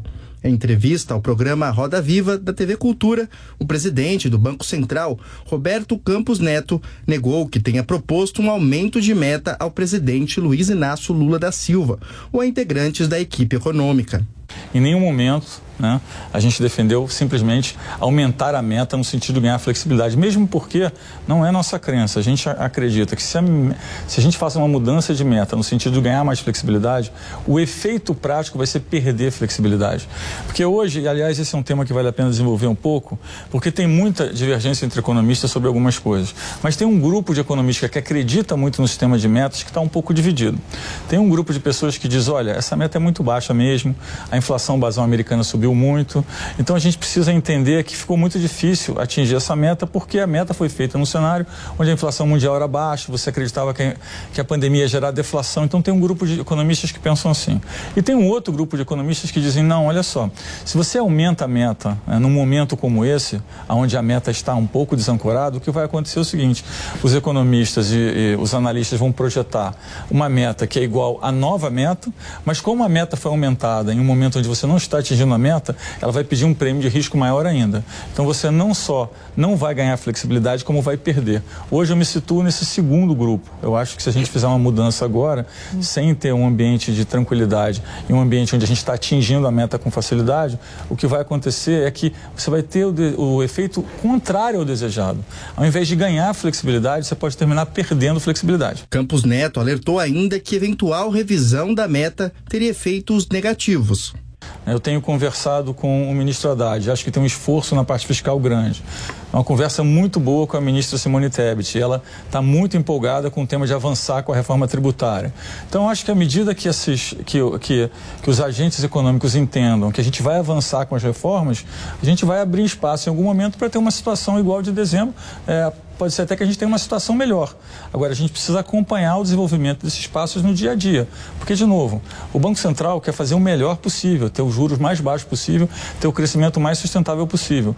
Mas a gente entende que é, é, é muito importante preservar esse ganho da inflação sob Só para esclarecer. Questionado sobre as repetidas críticas de Lula à manutenção da taxa básica de juros em 13,75% ao ano, o presidente do Banco Central reafirmou a independência da autoridade monetária e prometeu atuar para aproximar o órgão do Planalto. O Banco Central precisa trabalhar com o governo e que o ambiente colaborativo é o melhor ambiente para a sociedade, para o Brasil agora. Esse é um ganho institucional que eu acho que ao longo do tempo vai se mostrar né, como um grande pilar né, é, entre as instituições é, em termos de avanço né, do arcabouço constitucional como um todo. Na entrevista, o presidente do Banco Central disse que vai até o Congresso quantas vezes forem necessárias para explicar as decisões da instituição a respeito da taxa de juros. Nesta segunda-feira, o Diretório Nacional do Partido dos Trabalhadores aprovou uma orientação para que Roberto Campos Neto seja chamado para detalhar a política monetária do órgão. Campos Neto afirmou ser positivo o debate sobre os juros no Brasil. É, importante falar sobre o tema de juros. O juro real no Brasil é alto? É alto. É, mas eu acho que é importante. E, esse é, um, esse, e essa é uma questão legítima para a sociedade. Então, assim, eu estou disposto a explicar quantas vezes for necessário. Uma coisa que eu tenho dito muito, e que eu acho que aí é importante a gente é, pensar, é o seguinte: existe uma certa confusão entre Selic e juros. Né? Então, o que, que acontece? Isso é importante as pessoas entenderem. Hoje, quando a gente pensa em termos de economia, a gente tem 24% do crédito que gira indexado a Selic, ou seja, que ele está ligado a Selic, mas tem 76% do crédito que não está na Selic. Ele está nos juros além da Selic. Então, a Selic é um juros que o Banco Central fixa de um dia e de um dia para frente, o juros é determinado pelas pessoas e empresas que emprestam dinheiro para o governo. Mais cedo, a presidente do PT, Gleisi Hoffmann, usou o evento de celebração dos 43 anos do partido, com a presença de Lula, para reforçar a ofensiva do governo ao Banco Central e ao patamar dos juros no país. Está na hora de enfrentarmos esse discurso do mercadocrata, dos ricos desse país, que temos risco fiscal. Qual risco? De não pagar a dívida? Mentira! Nossa dívida é toda em reais numa proporção razoável do PIB. Ainda temos as reservas internacionais deixadas pelo PT. Eles mentem. E o Banco Central, uma autarquia do Estado brasileiro, corrobora com a mentira, impondo um arroxo de juros elevados ao Brasil. Isso tem que mudar. Glaze ainda fez duras críticas ao mercado e ainda disse que não há acomodação possível entre os interesses do partido e dos investidores, diante de 33 milhões de brasileiras e brasileiros que passam fome.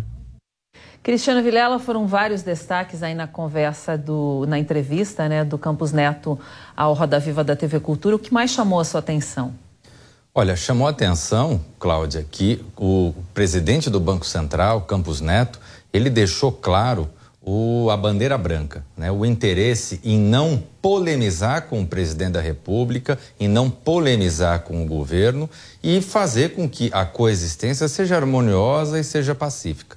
Ele reconheceu algumas falhas no trato pessoal, em algumas oportunidades, especialmente a questão de ter ido votar usando o verde e amarelo no dia das eleições, num contexto político muito polarizado, mas, por outro lado, demonstrou que é importante ter boa vontade com o governo com apenas 45 dias de mandato. Então, ele estendeu a mão. É importante agora que o governo Lula, o ministro Haddad e as figuras de destaque do governo federal também façam o mesmo gesto. Nesse sentido, a fala da presidente do PT, Gleisi Hoffmann, no evento de ontem, contrapondo uh, a política do Banco Central ao fato de terem 33 milhões de pessoas passando fome, isso não é bom. Ela vem com uma inverdade tensionar ainda mais um ambiente que não faz bem para o Brasil. O importante é que governo e Banco Central caminhem alinhados para o maior desenvolvimento do país. Mais destaques do mercado financeiro, agora com Luiz Arthur Nogueira. Bom dia, Luiz, bem-vindo. Bom dia, Cláudia Bartel. Bom dia a todos. Muito obrigado a você pelo carinho da sua audiência. Está no ar o mercado financeiro, sempre com as principais notícias da economia, do mundo das finanças. Hoje, terça-feira, o assunto principal é a entrevista do presidente do Banco Central, Roberto Campos Neto, ao programa Roda Viva. Ele que publicamente colocou toda a sua posição em relação às últimas críticas, aos últimos ataques do presidente da República, Luiz Inácio Lula da Silva, à autonomia do Banco Central e aos juros altos. Acho que foi uma entrevista importante. O presidente do Banco Central, de alguma forma, teve um tom conciliador, é verdade. Ele em nenhum momento atacou o presidente Lula, aliás, é, demonstrou interesse em se aproximar do governo no sentido de ajudar o Brasil em termos de crescimento econômico e combate à inflação, mas ele também não abriu mão das suas convicções e não abriu mão da defesa do Banco Central, que é a instituição que ele preside. Isso é muito importante, né? O que disse, de forma resumida, Roberto Campos Neto? Em primeiro lugar, sobre a polêmica de aumentar a meta de inflação. Vamos lembrar que ontem a gente explicou aqui no programa Mercado Financeiro que a meta de inflação para esse ano é de 3,25%, com uma margem de tolerância de um ponto e meio para mais e para menos, e para o ano que vem essa meta cai para 3% e ficaria em 3% a partir de 2024. E há dentro do governo Lula quem defenda aumentar essa meta para 3,5% ou até 4% a partir do ano que vem. E o que, que o Roberto Campos Neto falou? Ele falou o seguinte: olha, quando você aumenta a meta de inflação, não necessariamente você facilita o trabalho do Banco Central. Por quê? Porque os agentes de mercado, os analistas, eles observam que a meta foi aumentada eles automaticamente incorporam essa inflação maior embutida na meta nas suas expectativas inflacionárias, nas suas projeções inflacionárias. E os empresários também. Se eles sabem que a meta do ano que vem, por exemplo, não será 3%, será 4%, ao fazer um plano de negócios, um orçamento para o ano que vem, esses empresários já incorporam essa inflação de 4% e não de 3%. E aí, se todo mundo vai incorporando uma inflação maior, quando você abrir os olhos, pode ser tarde demais. Essa inflação pode ter saído do controle. E o efeito final, prático, vai ser obrigar o Banco Central a subir juros e não reduzir os juros, que era o objetivo de quem propõe, obviamente, você flexibilizar essa meta. Então pode ser literalmente um tiro pela culatra. Você flexibiliza a meta e colhe juros mais altos. Então, esse foi um ponto importante que colocou o Roberto Campos Neto. Eu concordo com ele integralmente. Aliás, disse isso ontem aqui no nosso programa Mercado Financeiro. Outro ponto importante é que ele defendeu a autonomia do Banco Central como uma grande conquista da sociedade brasileira. Eu concordo com ele também. E ele disse que o Banco Central é, não gosta de juros altos. Ou seja, para parar de demonizar o Banco Central como se ele fosse um grande vilão que gosta de castigar a sociedade com juros altos, castigar os consumidores e os empresários. E não é nada disso. O Banco Central é um órgão técnico que analisa os números, olha as expectativas inflacionárias do mercado e toma decisões a partir disso. Né? Então, se as expectativas estão piorando, como de fato estão, o Banco Central não tem espaço para cortar juros. Ao contrário, o risco é de subir juros. Né? Outro ponto importante que o Roberto Campos Neto falou na entrevista é de que o governo Lula pode de fato ajudar o Banco Central se aprovar uma nova âncora fiscal para substituir o teto de gastos, uma nova âncora fiscal que tenha credibilidade, né? que traga uma sinalização de uma trajetória positiva das contas públicas no Brasil e, além disso, se o governo conseguir aprovar uma reforma tributária que simplifique esse sistema caótico de impostos do Brasil. Esses dois fatores gerariam um choque positivo nas expectativas inflacionárias, que seriam reduzidas pelos agentes de mercado, consequentemente abriria espaço para o Banco Central cortar juros. Né? Então acho muito importante é, mostrar isso, que o governo tem como ajudar o Banco Central a controlar a inflação e, consequentemente, cortar juros. E por fim, ele também falou uma coisa importante que eu viro e mexe, repito aqui, que a inflação baixa, ela protege principalmente os mais pobres a população mais carente. Portanto, é uma boa política social. Então, não adianta a gente achar que ah, um pouquinho de inflação mais alta, tudo bem. Isso ajuda o crescimento, não ajuda o crescimento, ao contrário, faz com que a inflação suba, eh, as expectativas subam ainda mais, e isso atrapalha os mais pobres, porque a inflação mais alta corrói o poder de compra da população mais carente. Então, o presidente Lula, em particular, tem de entender que o Banco Central pode ser um grande aliado na política social do governo dele. E parte dessa política social deveria embutir o controle da inflação, ter uma inflação baixa, porque isso ajuda principalmente os mais pobres. Porque os mais ricos podem se proteger no mercado financeiro, eles podem comprar um título público atrelado à inflação e o dinheiro está protegido. O mais pobre, infelizmente, não tem acesso ao mercado financeiro e muitas vezes sequer tem dinheiro para investir no mercado financeiro. Então, foi uma entrevista boa, um tom conciliador. Eu conversei com diversos agentes de mercado e a reação foi positiva. O mercado interpretou como boa é, a entrevista do presidente do Banco Central, Roberto Campos Neto, e esperamos que isso dê um alívio nessa tensão entre presidente Lula e Banco Central. Claro que os próximos passos vão, vão depender da reação do governo a essa entrevista. Se a artilharia do presidente Lula e do PT principalmente, se essa artilharia continuar pesada contra o Banco Central, o, o, o trabalho do, do, do, Roberto Campos Neto e tentar dar um tom conciliador terá sido em vão. Não vai ajudar em nada, né? A gente vai continuar tendo dólar pressionado, é, bolsas é, oscilando muito, até caindo aqui no Brasil, porque o mercado se assusta, os investidores se assustam. Por outro lado, se o governo entender que é o momento de né, erguermos a bandeira branca da paz e esse tom conciliador, a partir de agora, prevalecer numa relação harmônica entre Banco Central e Palácio do Planalto, ótimo, todo mundo vai sair ganhando, o, o, Brasil sai ganhando, a população sai ganhando, o Banco Central sai ganhando e o próprio governo Lula também sai ganhando. Bom, por falar nisso, vamos conferir hoje a abertura do mercado financeiro. Vamos colocar agora na tela o índice Bovespa, para quem nos acompanha por imagem, Panflix e também no YouTube.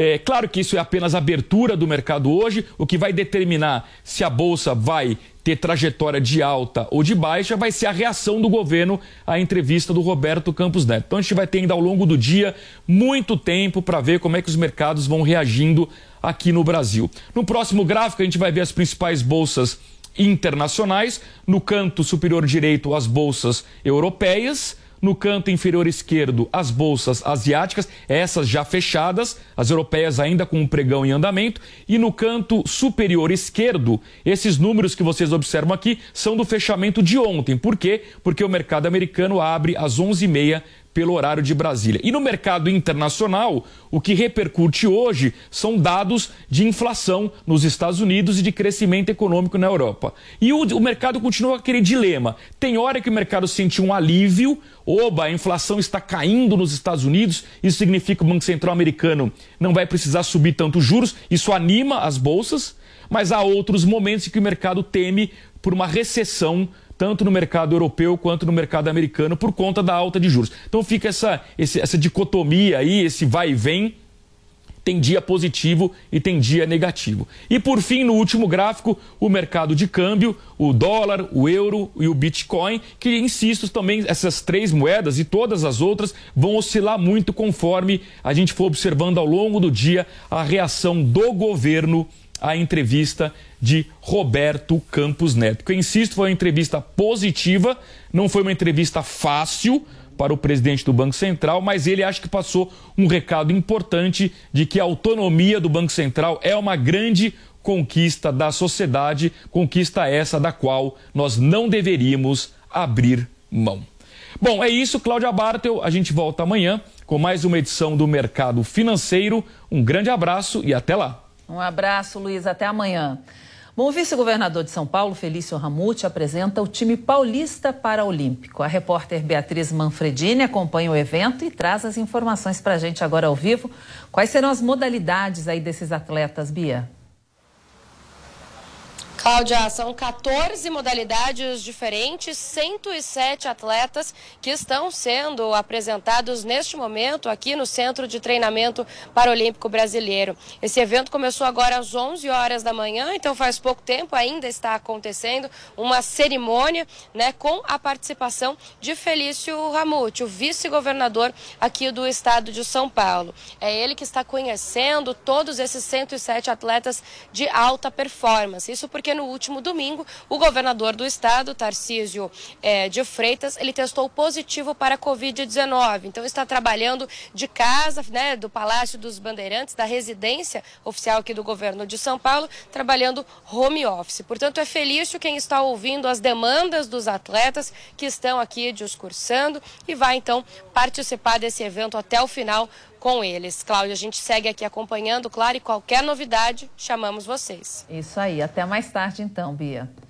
Bom, Milton Mourão gastou 4 milhões e 800 mil reais em cartão corporativo. Por quatro anos, ele foi vice-presidente no mandato de Jair Bolsonaro. Em 2022, no ano em que concorreu e venceu a disputa para o Senado, os gastos somaram 1 milhão e 500 mil reais. O general da reserva superou as despesas feitas por Michel Temer no mesmo cargo. Em valores corrigidos pela inflação, o vice de Bolsonaro gastou 4 milhões 195 mil. Já o vice de Dilma Rousseff, 3 milhões 465 mil. A Volkswagen suspende a produção em fábricas no Brasil. A montadora alemã enfrenta escassez de peças e anunciou férias coletivas para os funcionários das unidades de São Bernardo do Campo e São Carlos, no interior de São Paulo, e também em São José dos Pinhais, no Paraná. Serão 10 dias, mas mais o feriado de carnaval. Todo o setor da indústria no Brasil enfrenta falta de aço e de peças desde o início da pandemia. Os gastos com funcionários públicos caíram 10% nos quatro anos de governo Bolsonaro. Segundo dados do Tesouro Nacional, as despesas com pessoal e encargos do Executivo, Legislativo e Judiciário recuaram de 383 bilhões e 300 milhões de reais em 2018 para 343 bilhões e 400 milhões em 2022. A repórter Berenice Leite tem mais detalhes. As informações são do Tesouro Nacional atualizado pelo IPCA, que é o índice que mede a inflação e mostra que o governo anterior, do ex-presidente Jair Bolsonaro, foi o único que apresentou queda nas despesas com o pessoal desde que teve início a essa contagem da série histórica em 1997. Os números mostram ainda que é a menor despesa com funcionalismo desde 2009, quando o presidente na época era o presidente Lula. No entanto, é importante destacar que os números são reajustados pelo IPCA e que nos últimos dois mandatos do presidente Lula, a alta de gastos foi de 42,8%. Essa redução nos gastos nos últimos quatro anos do governo anterior em relação a outras gestões é de 10% e está associado ao corte de cargos. Houve também uma demissão de vários setores e muitos cargos foram extintos. Além disso, o então ministro Paulo Guedes fez um acordo na época da pandemia, que segurou os reajustes salariais de funcionários de carreira. Isso é uma despesa obrigatória, mas que, em fator da crise sanitária e econômica, foi possível segurar por meio desse acordo. No entanto, esses números não devem ficar assim por muito tempo. Isso porque o presidente Lula deve anunciar ainda neste mês de fevereiro um reajuste salarial para os funcionários do executivo. E também aqui no Congresso, no final do ano passado, a gente lembra que os parlamentares aprovaram uma proposta de emenda à Constituição, autorizando o aumento salarial deles, né, dos deputados e senadores, também dos ministros do STF e do presidente da República. Além disso, aumento também para os funcionários do Legislativo.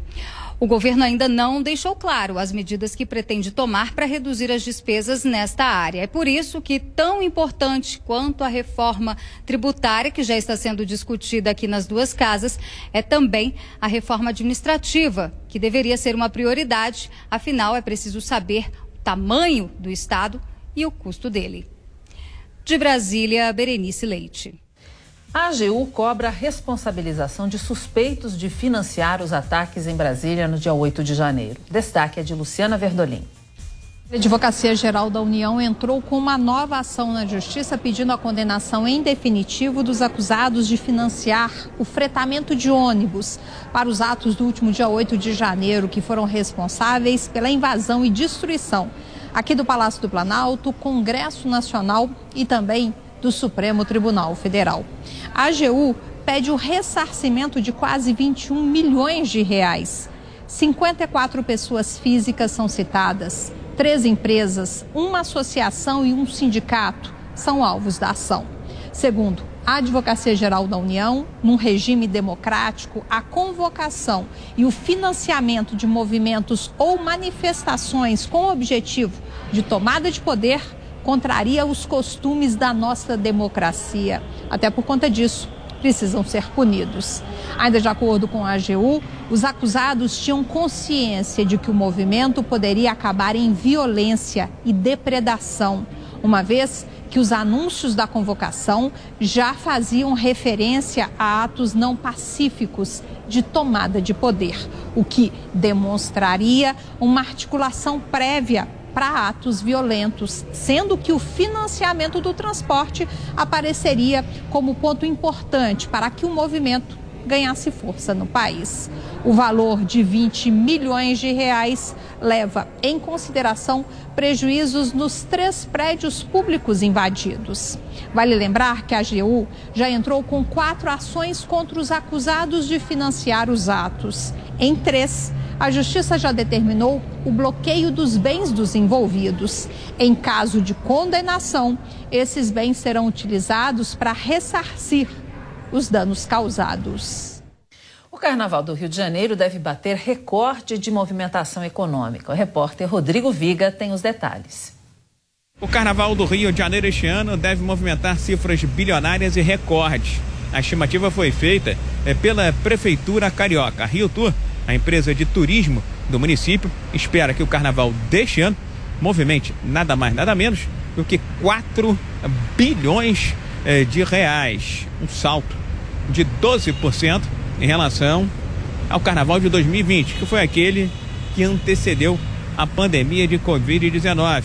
Em 2021, não tivemos festa nem folia por conta da crise sanitária e no ano passado foi um carnaval diferente, com duas datas ainda em meio ao enfrentamento à pandemia de Covid-19. De acordo com a Prefeitura do Rio de Janeiro, normalmente para cada um real investido aqui na indústria do Carnaval Carioca, há um retorno de seis reais, ou seja, retorno garantido, líquido e certo. Isso sem falar nos benefícios colaterais para os prestadores de serviço e também eh, trabalhadores informais. A indústria hoteleira está com boas perspectivas. A taxa de ocupação para a semana do carnaval hoje está projetada em mais de 80%, mas deve, daqui para frente, aumentar gradativamente à medida que a festa vai se aproximando.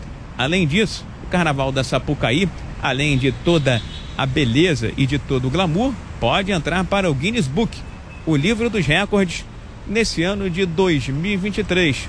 A expectativa da Companhia de Limpeza Urbana da Prefeitura do Rio de Janeiro é recolher nada mais, nada menos do que 10 toneladas de latas e de alumínio. Se isso for alcançado, a Sapucaí, Rio de Janeiro, vai estar lá no livro dos recordes do Rio. Rodrigo Viega.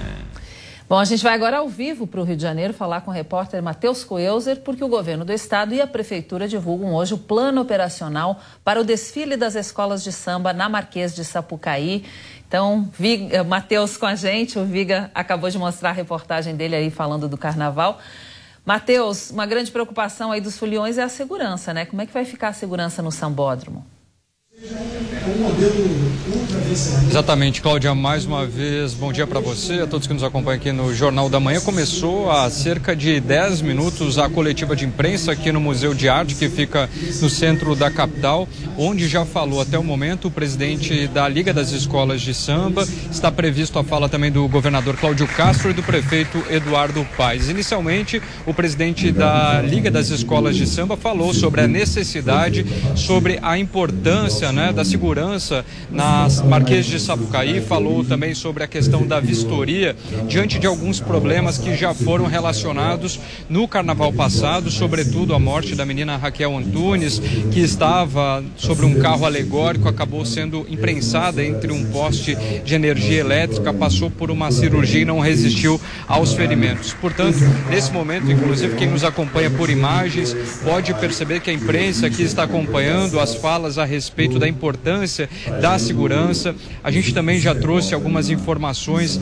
a respeito de alguns problemas que o Ministério Público já havia percebido, como a troca de hidrantes, a falta também de mangueiras. Todo esse trabalho já foi realizado justamente para possibilitar que os ensaios técnicos fossem realizados. E agora o um momento importante nessa coletiva de imprensa, quando se fala na questão da segurança. A gente vai seguir acompanhando tudo isso. Até o momento, só o presidente da Liga das Escolas de Samba falou. A gente aguarda ainda o pronunciamento do prefeito e do governador Cláudio Castro, depois de um carnaval, né? Depois da retomada de um carnaval que se tem uma expectativa aí de mais de 120 mil pessoas.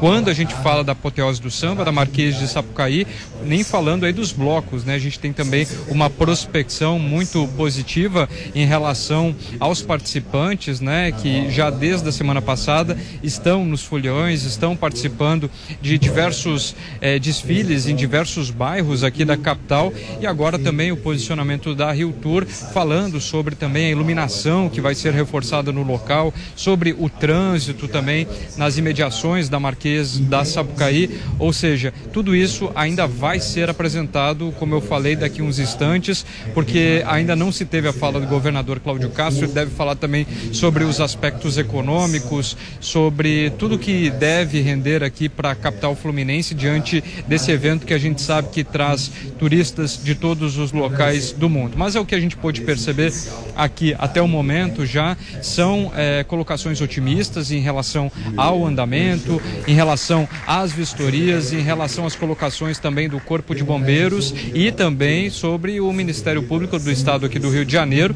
que já desde o início do ano vem falando e preconizando questões ligadas à segurança. Portanto, isso vai ser definido agora nos próximos minutos, apresentado nos próximos minutos, nos próximos minutos, todas essas colocações, né, na verdade, todas essas mudanças que serão adotadas justamente para evitar acidentes e trazer esse carnaval tão conhecido, né, que ele possa acontecer de forma tranquila, sem nenhum incidente. Mas o que eu já pude perceber aqui ao vivo, né, enquanto que eu falo aqui nesse momento nas colocações, são questões importantes e questões otimistas que vão trazer um carnaval talvez diferenciado dos demais anos aqui no Rio de Janeiro, Cláudio. Matheus, você está falando aí da Marquês de Sapucaí, né? Mas ah, no Rio também, como aqui em São Paulo, é, há muitos blocos de carnaval e nesses blocos acaba acontecendo furtos, roubos de celular, de cartão de crédito. A gente fez a, ah, mais cedo uma entrevista sobre esse assunto aqui em São Paulo. Gostaria de saber aí no Rio de Janeiro se há alguma expectativa, se há alguma dica de segurança que é, a parte que cuida do carnaval está dando. Qual é a recomendação por aí? Nosso agradecimento em nome do carnaval Sim, Cláudio, esse é um assunto que já vem sendo preconizado pela Polícia Militar. A segurança presente tem estado nesses locais, nesses blocos, nessas apresentações que acontecem em diversos locais. Eu falo ao vivo aqui do centro do Rio de Janeiro, onde se teve a maior concentração dos blocos de rua. Obviamente que acontece também na Zona Norte e também na Zona Sul, no Jardim Botânico, por exemplo, no último final de semana houve uma grande concentração.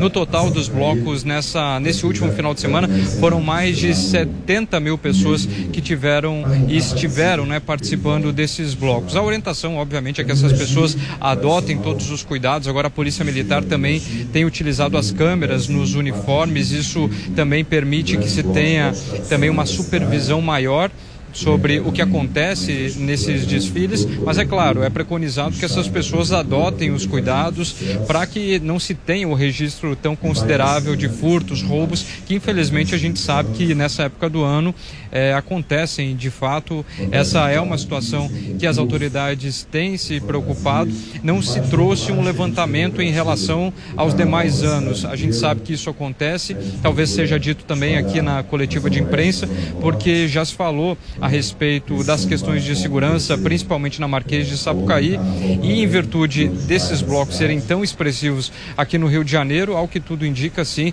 deve-se ter um reforço na questão da segurança. Já se tem o segurança presente aqui no Rio de Janeiro, que vem atuando fortemente em diversas viaturas da Polícia Militar, onde esses profissionais ficam posicionados em diversos locais da cidade, principalmente nesses locais e nessas áreas onde se tem uma presença expressiva dos foliões. Só ainda voltando a falar sobre o que acontece aqui na coletiva, nesse momento, representantes da Liga das Escolas de Samba falam também, nesse momento, sobre o afastamento das linhas dos ônibus circulares próximos a Marquês de Sapucaí, justamente para fazer com que se tenha um acesso mais tranquilo para as pessoas que participarem dos desfiles e também que isso evite transtornos. Ou seja, vai ser uma manhã ainda e no início da tarde onde diversas colocações devem ser feitas a respeito de um dos maiores carnavais, né, o da Marquês da Sapucaí e por que não dizer também dos blocos que acontecem aqui no Rio de Janeiro. Eu vou seguir acompanhando e trago tudo isso aqui na programação. Cláudio.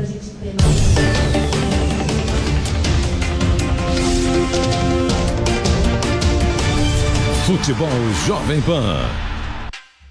Leonel Messi e Cristiano Ronaldo dominaram as premiações do mundo do futebol nos últimos anos. Mas quem foram os melhores jogadores de 2022?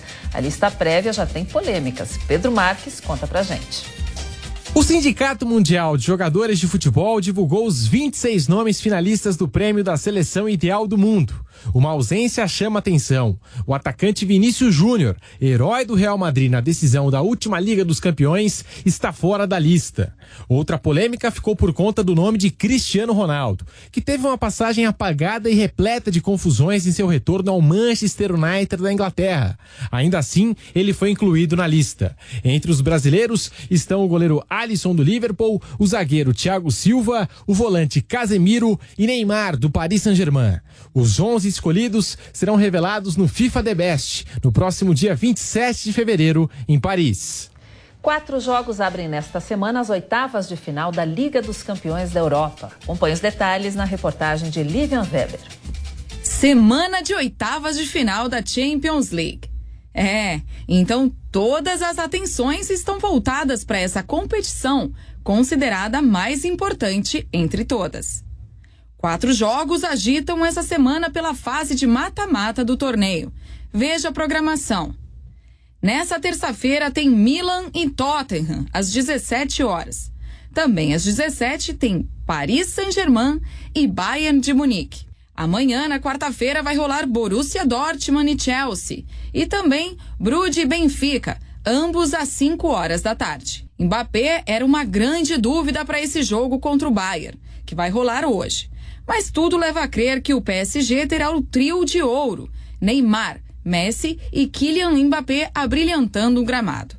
O técnico da equipe ainda não confirmou, mas o francês treinou normalmente no último encontro, antes da partida das oitavas de final. Bem, Jornal da Manhã, segunda edição, vai ficando por aqui. Obrigada pela sua audiência, pela sua companhia nesta manhã de terça-feira. Nos vemos amanhã aqui no Jornal da Manhã, segunda edição, a partir das 10 horas da manhã. Bom dia e uma boa terça-feira para você.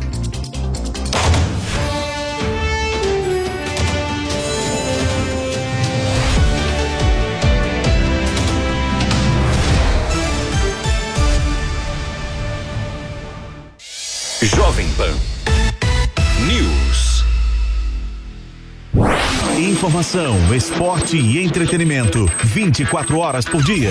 Assista a Jovem Pan News na sua TV por assinatura. Pelo canal 576 na NET. Claro TV, Sky e DirecTV Go. Pelo canal 581 na Vivo TV ou pela Oi Play. E acompanhe também nas parabólicas. Fique bem informado na Jovem Pan News. Jovem Pan News.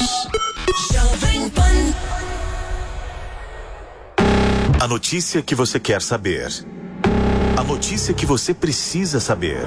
24 horas com você. No seu rádio e na internet. Jovem Pan. Todo dia você confere o melhor do humor, a música que você curte e informação com quem tem opinião de verdade. Nem sempre dá para escutar o programa que você quer no horário que passa, não é? Yes. Então acesse jovempan.com.br barra podcasts ou seu aplicativo preferido e leve a Jovem Pan onde for. A Jovem Pan tem um podcast certo para você. Notícias, esportes, entretenimento, tudo feito para você ouvir onde e quando quiser. Jornal da Manhã. Começando o Jornal da Manhã para todo o Brasil. Pânico. Paniqueira no ar, meus bebês, diretamente dos estúdios faraônicos da Panflix. Futebol. Aí vem Adriano, limpou, vai bater, marcou! Agora toda a programação da Jovem Pan está em um só lugar. Panflix, a TV da Jovem Pan, de graça na internet. Baixe grátis na App Store ou no Google Play. Panflix, assista onde estiver, na hora que quiser. Rede Jovem Pan News. A informação com a agilidade que você precisa. Esta, esta é a Jovem Pan News. Futebol na Jovem Pan. Um show de informação e opinião. Aqui, a mais vibrante transmissão com a palavra de quem faz o jogo e a emoção da bola rolando.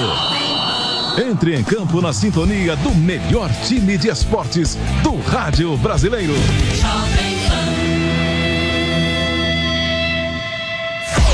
Jovem Pan News. A Jovem Pan está com você em todos os lugares e em todos os momentos. De manhã, informação e opinião na medida para começar o dia do jeito certo. Bom dia, ouvinte da Jovem Pan. A partir de agora, manchetes do Jornal da Manhã. No começo da tarde, a equipe de esportes da Jovem Pan entra em campo com você. Olá, estamos juntos mais uma vez para mais uma edição do nosso Esporte. Para analisar os lances polêmicos e discutir à vontade. Não é porque o mundo aplaude que o cara tem razão em tudo, Flávio. Ao longo do dia, nossos repórteres não deixam escapar nada. O ministro da Educação é contra os principais assuntos. A notícia de última hora. A gasolina vai voltar a subir. E aquilo que mexe com a sua rotina. As